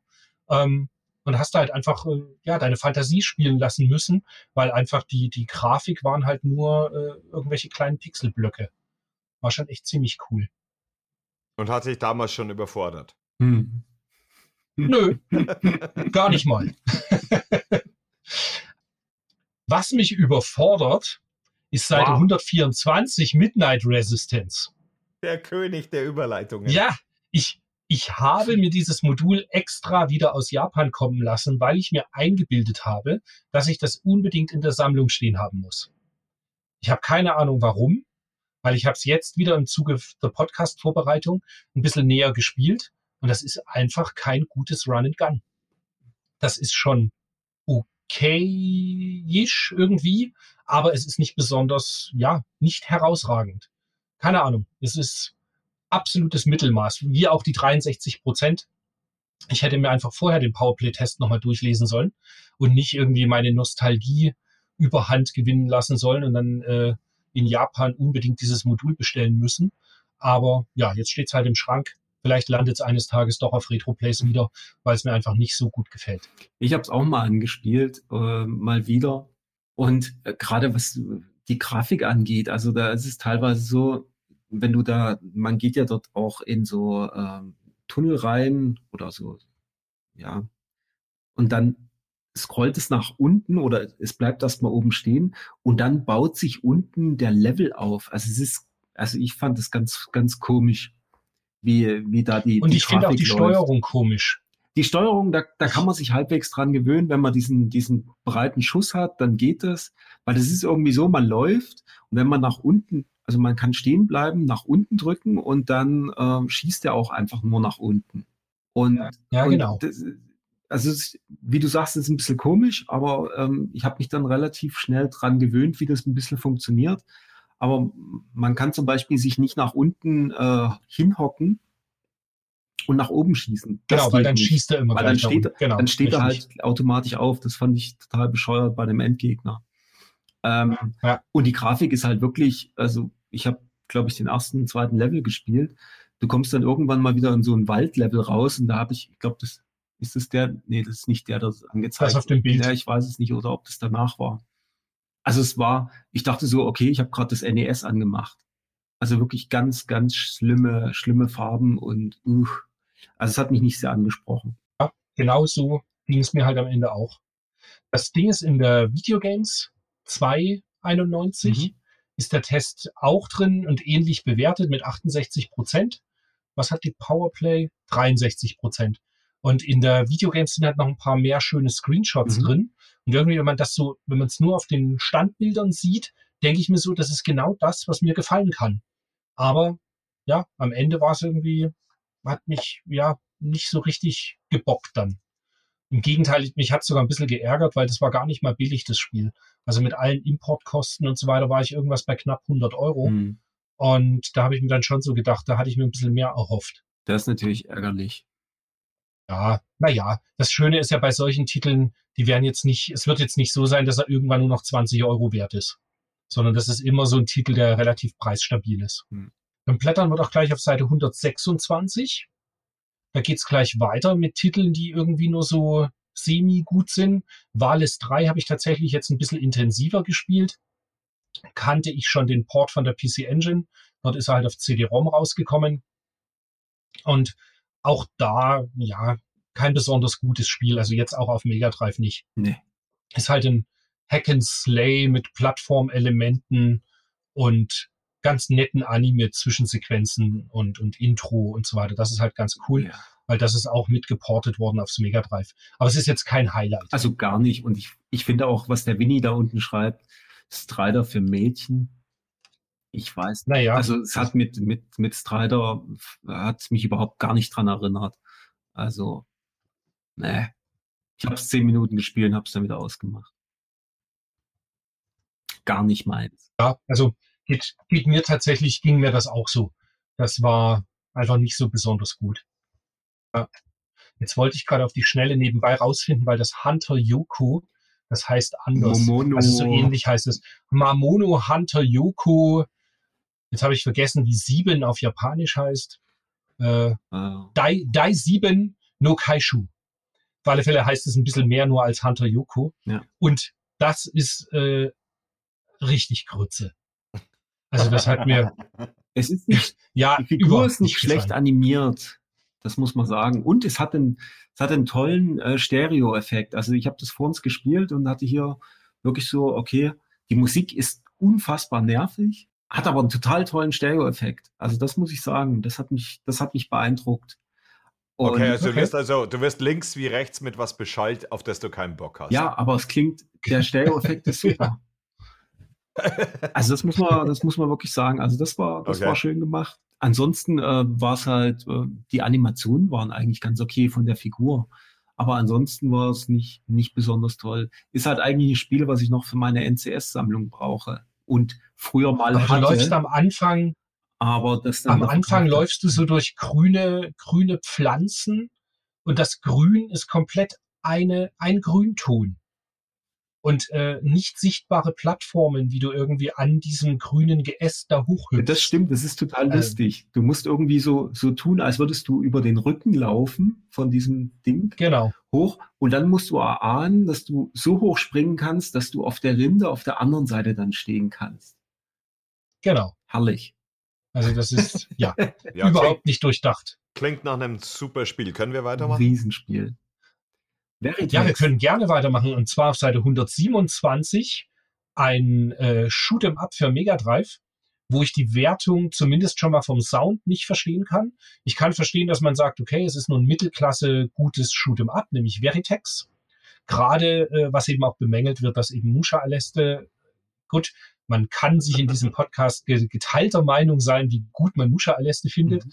Aber auch Winnie Forster ist großer Fan von Musha Aleste und sagt halt, dass dann so Titel wie Veritex halt überflüssig werden. Mir geht's so bei Veritex, wenn ich an Veritex denke, denke ich an einen unglaublich guten Sound. Mhm. Erster Level ist Also das hat einen grandios. sehr, sehr guten Soundtrack, ja. Und spielerisch, mein Gott, ist halt solide Ballerkost irgendwie. Jetzt nichts, wo ich auch völlig drauf ausflippen würde, aber tatsächlich reißt der Sound es halt raus, dass man immer wieder Bock hat, da doch nochmal drauf zurückzukommen. Genau. Immer mal wieder rausholen, bisschen mitwippen zum ersten Level-Sound. Weiter bin ich, glaube ich, heute nicht Richtig. gekommen. Aber ja, hat ein paar schöne Parallax-Effekte. Nett. Ja, tatsächlich. Also ich kann verstehen, wenn man halt damals gesagt hat, so Mensch, 100 Mark ist mir das jetzt nicht wert. Aber es gab ja mal Zeiten, wo man auch Veritex günstiger erstehen konnte. Mhm. Und da konnte man sich halt schon ganz schön in die Sammlung stellen. Im Gegensatz zu dem daneben besprochenen Super Airwolf, was, gut, das kann man sich auch in die Sammlung stellen, aber ich bin da gar kein Fan von dem Spiel. Hm. Gefällt mir einfach nicht. Ja, das hat doch immer gewechselt, so zwischen äh, Ballerei à la Tiger Heli und ähm, dann so ein Und Ballerei wie Die Hard oder Rambo. Ja, genau, und dann einfach rumspringen. Das Lustigste war immer noch, wie es da oben in dem Bild zu sehen ist. Wenn man da gesprungen ist in diesen Overhead-Levels, ist das Mhm. Sprite sehr groß geworden. Das sieht aus, als ob er über, die, Mm. über das Haus drüber springt. Ja. Genau, Es wurde dann Ja. zum Michelin-Männchen. Ja. Bei der 128 geht's schon weiter mit äh, für mich einem absoluten Klassiker für PC Engine und zwar von IRAM, das Legend of Hero Tonma, was ein, eine Arcade-Umsetzung ist und ein unglaublich gutes Spiel. Und ich meine, ja genau, das ist auch von dem, das neue IRAM-Board, was für den Mister umgesetzt wird, da ist dann auch Legend of Hero Tonma dabei. Da bin ich sehr gespannt, wenn man dann das Arcade-Original spielen kann. Aber das ist auch auf der Engine unglaublich gut geportet. Super Soundtrack, sehr schöner Plattformer, eigentlich fast schon ein Run and Gun, weil man die ganze Zeit durch die Gegend läuft und halt alles abschießt, was einem entgegenkommt. Mit riesigen Endgegnern, also unglaublich gutes Spiel. Also die, die Meinung mit dem Sound, glaube ich, die hast du exklusiv, zumindest wenn man sich äh, anhört, was der Rezensent dazu zu sagen hat, denn der bewertet den Sound mit 42 ja nicht besonders hoch. Ja, aber der Volker Weiz, der hat halt einfach keine guten Ohren. Ja. Ich, ich mag den, ich mag das gesamte Spiel. Das ist einfach toll. Ich Im das dem Gegensatz Volker zum- gleich mal. Genau. Witzigerweise bei Motorroader 2, da verstehe ich es auch, da, da verstehe ich die Wertung nicht von 74 Prozent, weil ich finde, Motorroader 2 ist weit schlechter als der erste Teil. Den ersten Teil mochte ich wirklich gerne und habe den sehr viel gespielt. Den zweiten habe ich jetzt wieder angespielt und ist einfach nicht meins. Das ist alles verschlimmbessert und nicht gut. Hm. Und jetzt weiß ich, dass Wolfgang da gar nicht so der große Fan war von Motorola und Armin wird es nicht gespielt haben. Dementsprechend können wir auch gleich zur Seite 129 springen. Ja. Ja. Und da kommen halt gleich mal zwei richtig dicke Bretter mit Parodius und R-Type für den Gameboy. Die beides auch, äh, also ich habe sie beide in der Sammlung und beides sind große Lieblingsspiele von mir. Und mein Man Parodius wird bekannt Ja. sein. Hm, Nein, äh, mach weiter. Parodius wird ja bekannt sein als äh, Persiflage auf die Gradius-Reihe beziehungsweise Horizontal Shoot'em Ups im Allgemeinen. Ähm, unglaublich gut spielbar auf dem Gameboy. Genauso wie auch ähm, eben das auf der rechten Seite dann besprochene R-Type für, für Gameboy. Das R-Type ist ein bisschen gekürzt. Das hat meines Wissens nach, ich glaube, sechs Level nur. Hat aber gerade Stage 1, 2 und 3 ist komplett alles drin, was auch im Arcade-Original drin ist. Und man sieht es ja auch hier sehr, sehr schön, den Endgegner vom ersten Level. Mhm. Äh, das, und da sieht man schon, wie großartig das auch von der Grafik umgesetzt ist. Also das ist richtig gut. Es gibt auch ein Buch, jetzt bin ich mir bloß gerade nicht mehr sicher. Ähm, ich, ich wollte es noch nachschauen, Mensch, das ärgert mich jetzt. Es gibt ein Buch, das heißt irgendwie Making R-Type und da geht's um die Umsetzung und jetzt kommt's entweder die Umsetzung für den Gameboy oder die Umsetzung für den Spektrum. Mhm. Und ich bin mir jetzt nicht mehr ganz sicher, ob das für den ZX81 war oder eben für Gameboy. Ähm, auf alle Fälle ist das ein sehr lesenswertes Buch von dem Programmierer seiner Zeit, Also für den der Z. das gemacht hat. Du meinst eine R-Type-Umsetzung auf dem ZX81? Die, die, Mhm. kann, na, die kann es niemals gegeben haben. Äh, Das muss, wenn dann Äh, ZX doch. Spectrum gewesen sein. Nein. Oder, oder ZX Spektrum dann. Okay, Ah, ja. ZX81, das ist völlig unmöglich. Gott Ja, sei ich Dank bin ich in diesem Podcast, damit man diesen Nonsens äh, von, von Heimcomputerleihen sich nicht anhören muss ohne Kritik. Äh, der Z80-Prozessor kann einiges, die Grafik des ZX81 kann quasi nichts und garantiert kein R-Type. Es sei denn, du willst mit Klammeraffen und äh, Buchstaben R-Type nachbauen. Das möchte ja niemand. Ich bin gerade ganz kurz am Schauen, aber das. Ah, ich weiß nicht, wo ich das. Irgendwo habe ich das Buch als PDF und das war furchtbar interessant. Egal. Auf alle Fälle noch kleine Randnotiz, was ganz cool ist. Es gibt ähm, von Konami eine Compilation mit vier Spielen drauf für den Gameboy.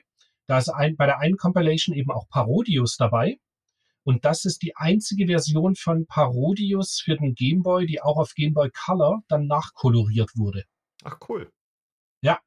Und beim, bei R-Type gibt's ja, äh, da gibt's ja das R-Type DX Mhm. für Game Boy Color, wo dann R-Type 1 und 2 in Game Boy Color Versionen dabei sind. Die, ja, steht auch alles bei mir in der Sammlung. Ich bin ein großer Fan von beiden Reihen. Also das, ja, kann man schon haben. Ja. Also das ist für den äh, ZX Spectrum, wenn ich das hier richtig lese. The Making okay. of a Computer Game. Making of R-Type for the ZX Spectrum. Bei Bob Pape. Ja, ich genau. ich, ich, ich will es ja nicht sagen, Christian, aber siehst du? Siehst du, genau. Auf alle Fälle kann man also sowohl die 85 Prozent beim Parodius als auch die 79 Prozent beim R-Type absolut, unter- unterschreiben. Ja. Tatsächlich kann man beim R-Type sogar meines Erachtens nach auf über 80 gehen. Es ist ein unglaublich gutes Spiel. Ja. Habe ich so lange gespielt, bis ich es halt dann endlich irgendwann mal durch hatte. Und startet, nachdem man es beim ersten Mal durch hat, sogar noch einen, mit einem Second Loop, der dann nochmal schwerer ist. Den ich dann, glaube ich, aber nicht mehr geschafft habe. Hm. Dann Seite 130 wird F1 Spirit, ein Rennspiel, Top-Down auch von Konami besprochen. Ähm, was ich jetzt im An, ich kannte das nicht so, also mir war das nicht bewusst, dass das irgendwie so ein, ein gutes Gameboy-Spiel sein soll. Und ich habe es jetzt angespielt und äh, ja, ich fand es immer noch nicht gut. Also das war irgendwie ja nicht so meins. Ja. Ja.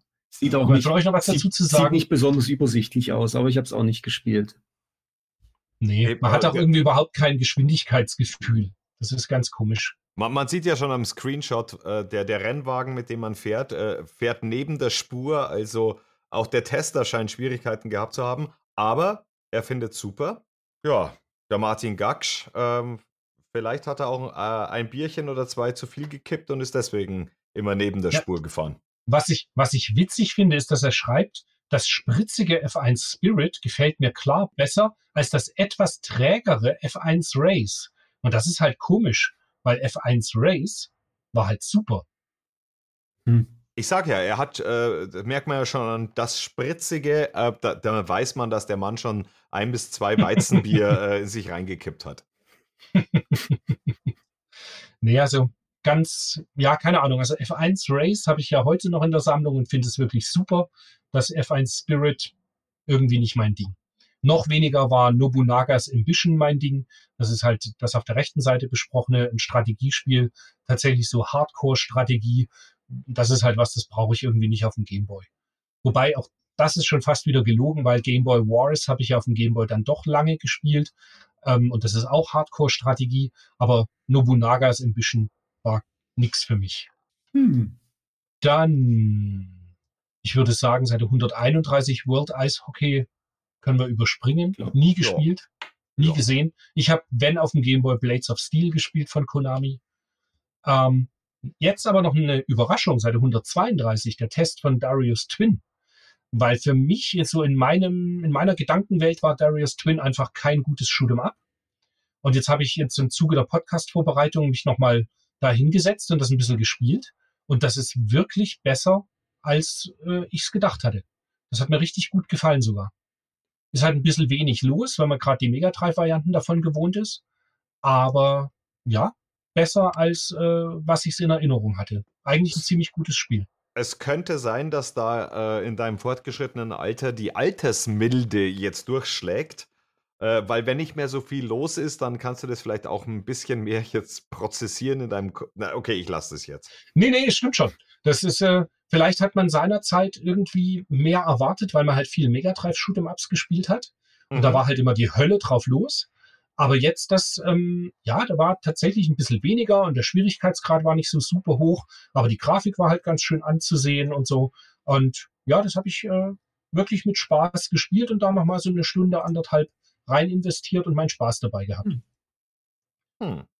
Ja, und das war's für mich zumindest in der Powerplay, weil ja, ähm, die, die nächsten Tests habe ich alle dann nicht mehr gespielt. Also weder fürs NES das Mission Impossible, noch ähm, das Hole in One, noch äh, das Golfspiel, das Racket Attack auf NES, alles nicht gespielt. Man muss noch einen, einen kleinen, äh, es kam da dann doch ein Spiel raus äh, für das Lynx, das müsste man noch kurz erwähnen, Blockout, was wirklich ein äh, sehr schönes äh, Spiel ist. Das kam für den Lynx raus, wurde mit 74 äh, Prozent bewertet.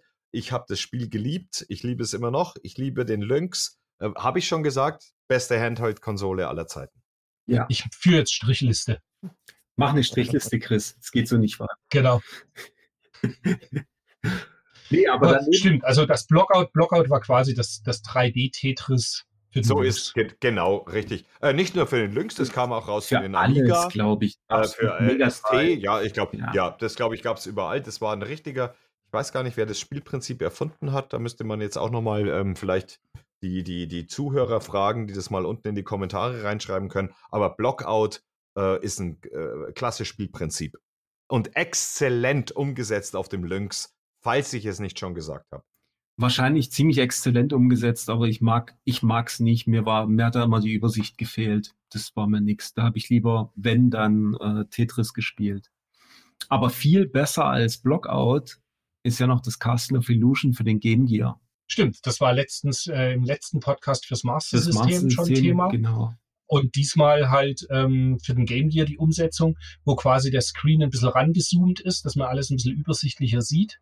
Aber war auch auf Game Gear super spielbar und ein tolles Spiel. Ja, und das, haben wir, das habe ich damals sehr viel auf dem Game Gear gespielt. Das hat ja, ein Kumpel hat das immer und äh, das war sensationell. Also es sah schon ziemlich cool aus damals auf dem Game Gear. Selbst ja. durch die durch die schmiere Grafik man konnte es äh, durch das schmiere Display quasi, wo er alles ewig nachgezogen hat, konnte man super spielen. Hat echt Spaß gemacht. Das ist ja kein schnelles Spiel. Ja. Aber das, also ja. wer für ein Game Gear Spiele sucht, das gehört auf jeden Fall mit in die Sammlung. Nachdem wir im letzten, ich glaube letzten Monat war das, wo wir doch so ein paar ähm, kleine Geheimtipps für den Gameboy in diesen, diesen Kurztests gefunden Mhm. hatten, habe ich diesmal gedacht, so, okay, ich schaue mir Loops an und das Zyraid und Harmonie und Dexterity, die sind alle nix. Mhm. Also ich habe das irgendwie, mal Loops kennt man, das ist halt dieses Rohre aneinander heften Mhm. und das äh, bei Zyraid, da, da, da habe ich völlig den Überblick verloren. Also ich wusste nicht mehr so richtig, was ich da wirklich so machen muss.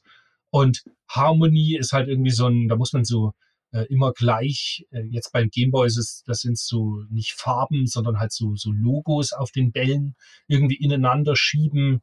Also irgendwie, das waren alles so Titel, wo ich gedacht habe, mein Gott, schnell hingerotzt, um auf dem Gameboy irgendwie 50 Mark kassieren zu können, weil eben Puzzlespiele damals auf dem Gameboy gerade recht angesagt waren. Aber um nochmal vorweg zu blättern auf Seite 137, das habe ich für uns ganz übersehen, das 1943 für PC Engine habe ich mir nochmal angeschaut. Und außer, dass es ein bisschen bunter ist, sieht das einfach aus wie ein NES-Spiel. Hm. Das, du hast so ganz kleine Flugzeuge und also irgendwie kein gutes Spiel. Da ist das 1941, was es auf Super Graphics gab und halt Arcade-Umsetzung ist, einfach viel besser. Ja, und jetzt haben wir noch Seite 140, apropos Arcade. Da ist ein schöner Bericht Arcade im Aufwind und es wird über Street Fighter 2, ich denke, das erste Mal in deutschen Fachmagazinen berichtet. Und ich muss gestehen, das war mir, da war noch gar nicht so der Hype bei mir so groß 1991. Ich glaube, der Hype kam erst so Ende 92, als es dann irgendwann hieß, dass das für Super Famicom veröffentlicht wird. Hm. Und da war ich dann, ja, da war es ja um mich geschehen. Ich glaube, wo das dann so gehypt wurde auch, ich meine, das hier ist ja so ein, ja, ist schön, macht Spaß, aber wo das dann so dieser Hype rauskam und wo das dann tatsächlich erschien und wir das auf dem Super Nintendo gespielt haben, wir haben das ja hoch und runter gespielt. Kein Nachmittag, kein Nachmittag ohne Street Fighter 2. Ohne, kein Nachmittag ohne Kloppe, genau. genau. Von der Schule direkt zum Kloppen. Und ich war so schlecht in je jeglichem Prügelspiel. Äh, ich habe immer nur auf die Schnauze bekommen, die ganze Zeit, weil ich diese ganzen Kombinationen, ich konnte nie so schnell umschalten, dass ich sage, so, und jetzt mache ich das und so weiter. Das hat schon mit, äh, egal ob das äh, IK Plus auf dem 64er Mhm. war oder später jetzt hier mit Street Fighter 2 oder Street Fighter, äh, äh, Mortal Kombat, diese ganzen Sachen, äh, ich war immer so schlecht und deswegen hasse ich diese Spiele alle. ich habe letztens auf dem Mister das, ähm, glaube Street Fighter Zero 3, kann das sein, dass es da drauf ist? Es gibt, ja, Habe ich mal kann gespielt. sein, ja, CPS. Ja, und ähm, es funktioniert noch. Ich kann noch die, ich kann noch den ähm, Hadouken und den, den Feuerball und so weiter. Also es, es geht noch ein bisschen von der Hand, die Sachen. Selbst wenn ich es seit Jahren nicht mehr gespielt habe. Dann, ich spiele das ja doch immer wieder mal. Hm. Also gerade so, weiß ich nicht, abends, wenn ich irgendwie nichts Besseres irgendwie gerade mir einfällt, was ich spielen könnte, dann mache ich doch Street Fighter 2 immer noch mal an. Lieber äh, immer die, die Super Famicom-Variante als gut. Jetzt mit CPS 2 Support wird es wahrscheinlich dann irgendwie eher auf dem Mister gespielt Mhm. werden. Aber ich habe in der Regel halt entweder Super Famicom oder halt die PC Engine Variante gespielt. Wobei die PC Engine Variante halt natürlich schon ein bisschen drunter zu leiden hat, dass halt einfach die PC Engine äh, hardwaremäßig nicht für sowas nicht ganz so farbenfreudig ist wie, wie ein Super Famicom. Noch ein zweites Spiel, was hier ähm, besprochen wird, das Carrier Airwing. Das ist ja quasi der Nachfolger von Area 88, wenn ich mich recht Mhm. entsinne. Und ich Mhm. kann mich, kann mich dran erinnern, das lief irgendwo mal auf irgendeinem Rummel bei uns in Chemnitz irgendwo. Und da fand ich das total super. Und das war die einzige, die einzige ähm, Platine, die ich jemals besessen habe.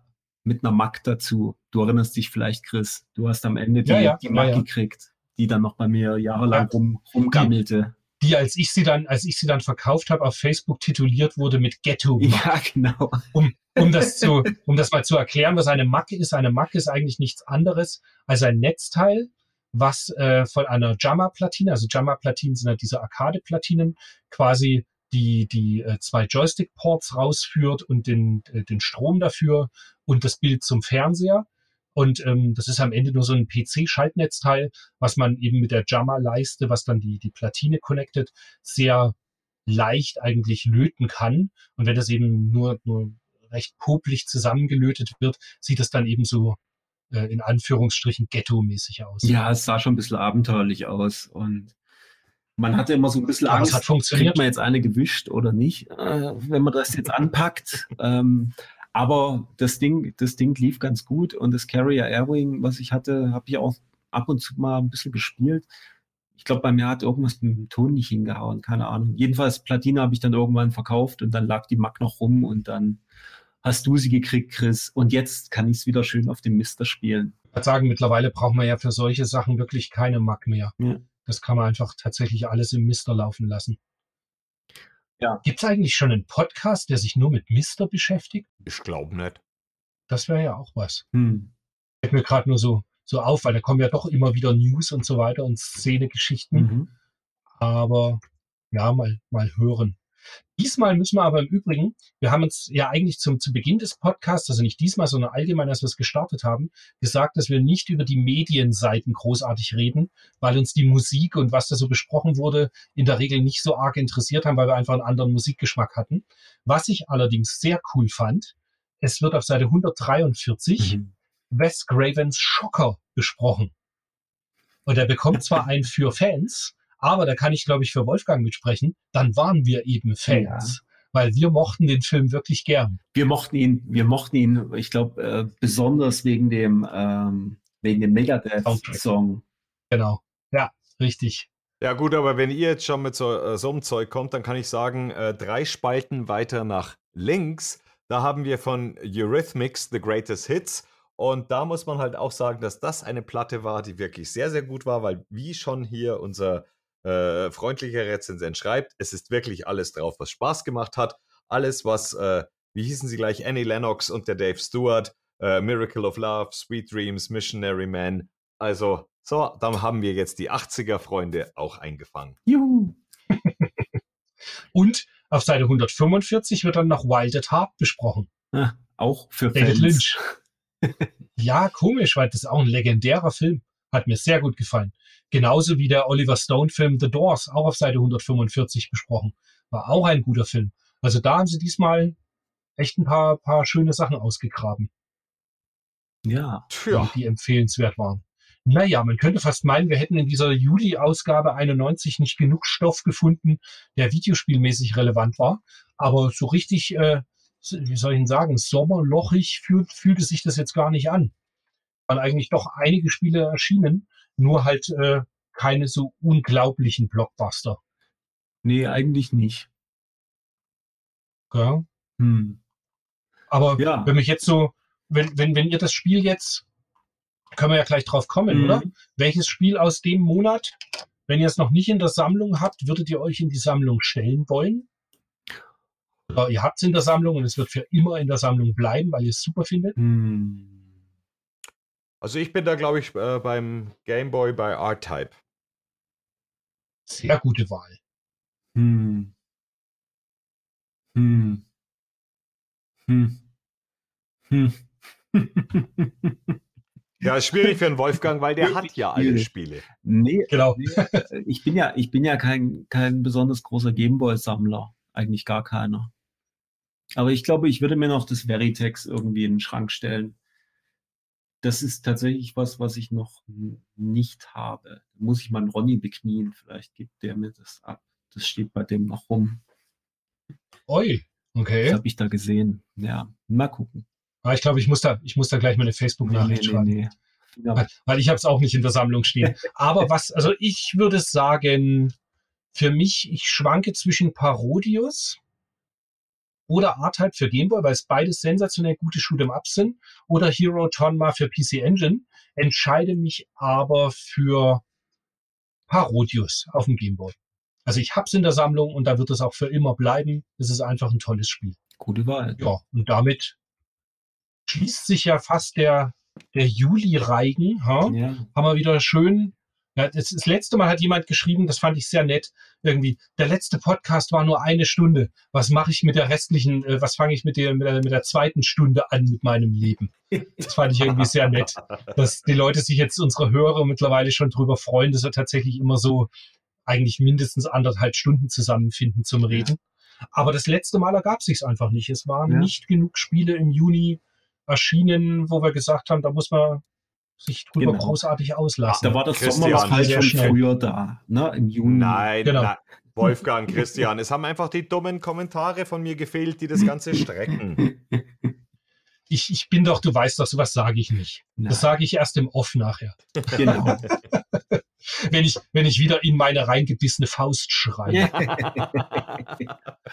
ja, Na gut. jetzt versuche ich mich mal an der Ja. Überleitung, nämlich von Ja, ja. der, von Ja, der ja. Powerplay 791, die ja im Juli, äh, im Sommer rausgekommen ist. Und ähm, da ja gar nicht so das Riesensommerloch war, aber wir haben ja jetzt aktuell offensichtlich großes Sommerloch, weil ähm, was wird denn da in den USA gemacht? Da wird ein, ein Mario 64 für anderthalb Millionen versteigert. Warum? Alter, du willst mich doch triggern, oder? Warum? Warum? Das machst du doch extra. Vor allen Dingen, das war doch, das war gegradet, ne, von Vata. Genau. Die anderen neben der Video Games Authority. Die haben aber auch eine 9,8 vergeben und nicht nur 9,5, ne? Ja, und ich habe aber eh gelesen, dass Vata wohl immer etwas äh, milder wertet als äh, VGA. Deswegen ist es eh schon wieder schwierig, weil es ist so nicht vergleichbar. Aber, also, äh, weiß ich nicht, da, da, da fehlen mir tatsächlich gerade die, die Worte.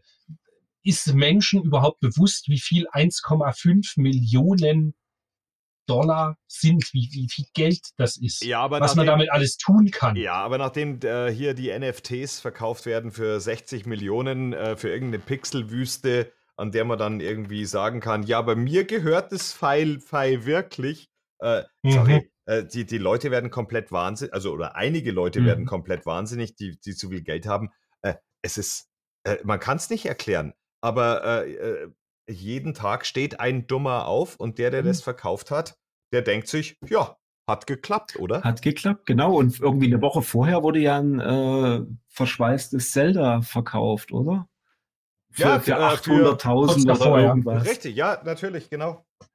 ich denke einfach, ähm, wenn- ich, ich muss mittlerweile einsehen, dass das einfach nicht die, nicht die Szene ist von Videospielen, äh, zu der ich gehöre. Ich gehöre halt eher, oder wir gehören. Das, sind, das eine sind halt die Leute, die das einfach wirklich nur als Geldanlage und, und Spekulationsobjekt sehen und, und fertig. Und wir sind dann eher die, mei, es darf halt natürlich in einem hervorragenden Sammlerzustand sein, aber am Ende des Tages möchte ich es halt in der Regel dann doch noch spielen.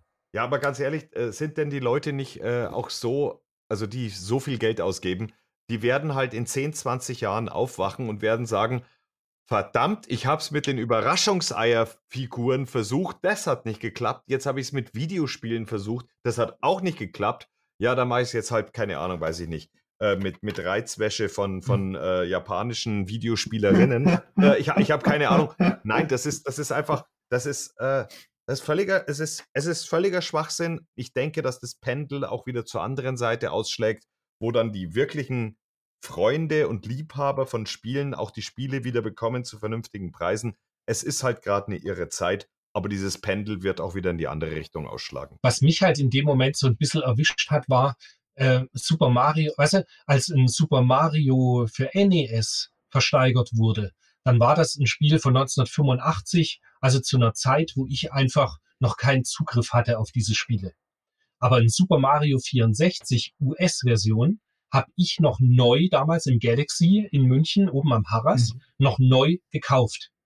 Das heißt, rein in Theorie hätte ich das Spiel damals gekauft und nicht ausgepackt, hätte ich der sein können, der so absurd viel Geld für seine Spiele kriegen könnte. Gut, Wolfgang wird mich jetzt berichtigen und sagen, nee, Christian, das kannst du nicht, weil du deine Spiele immer zwischenrein mal wieder verkauft hast. Immer wieder. Und das stimmt auch.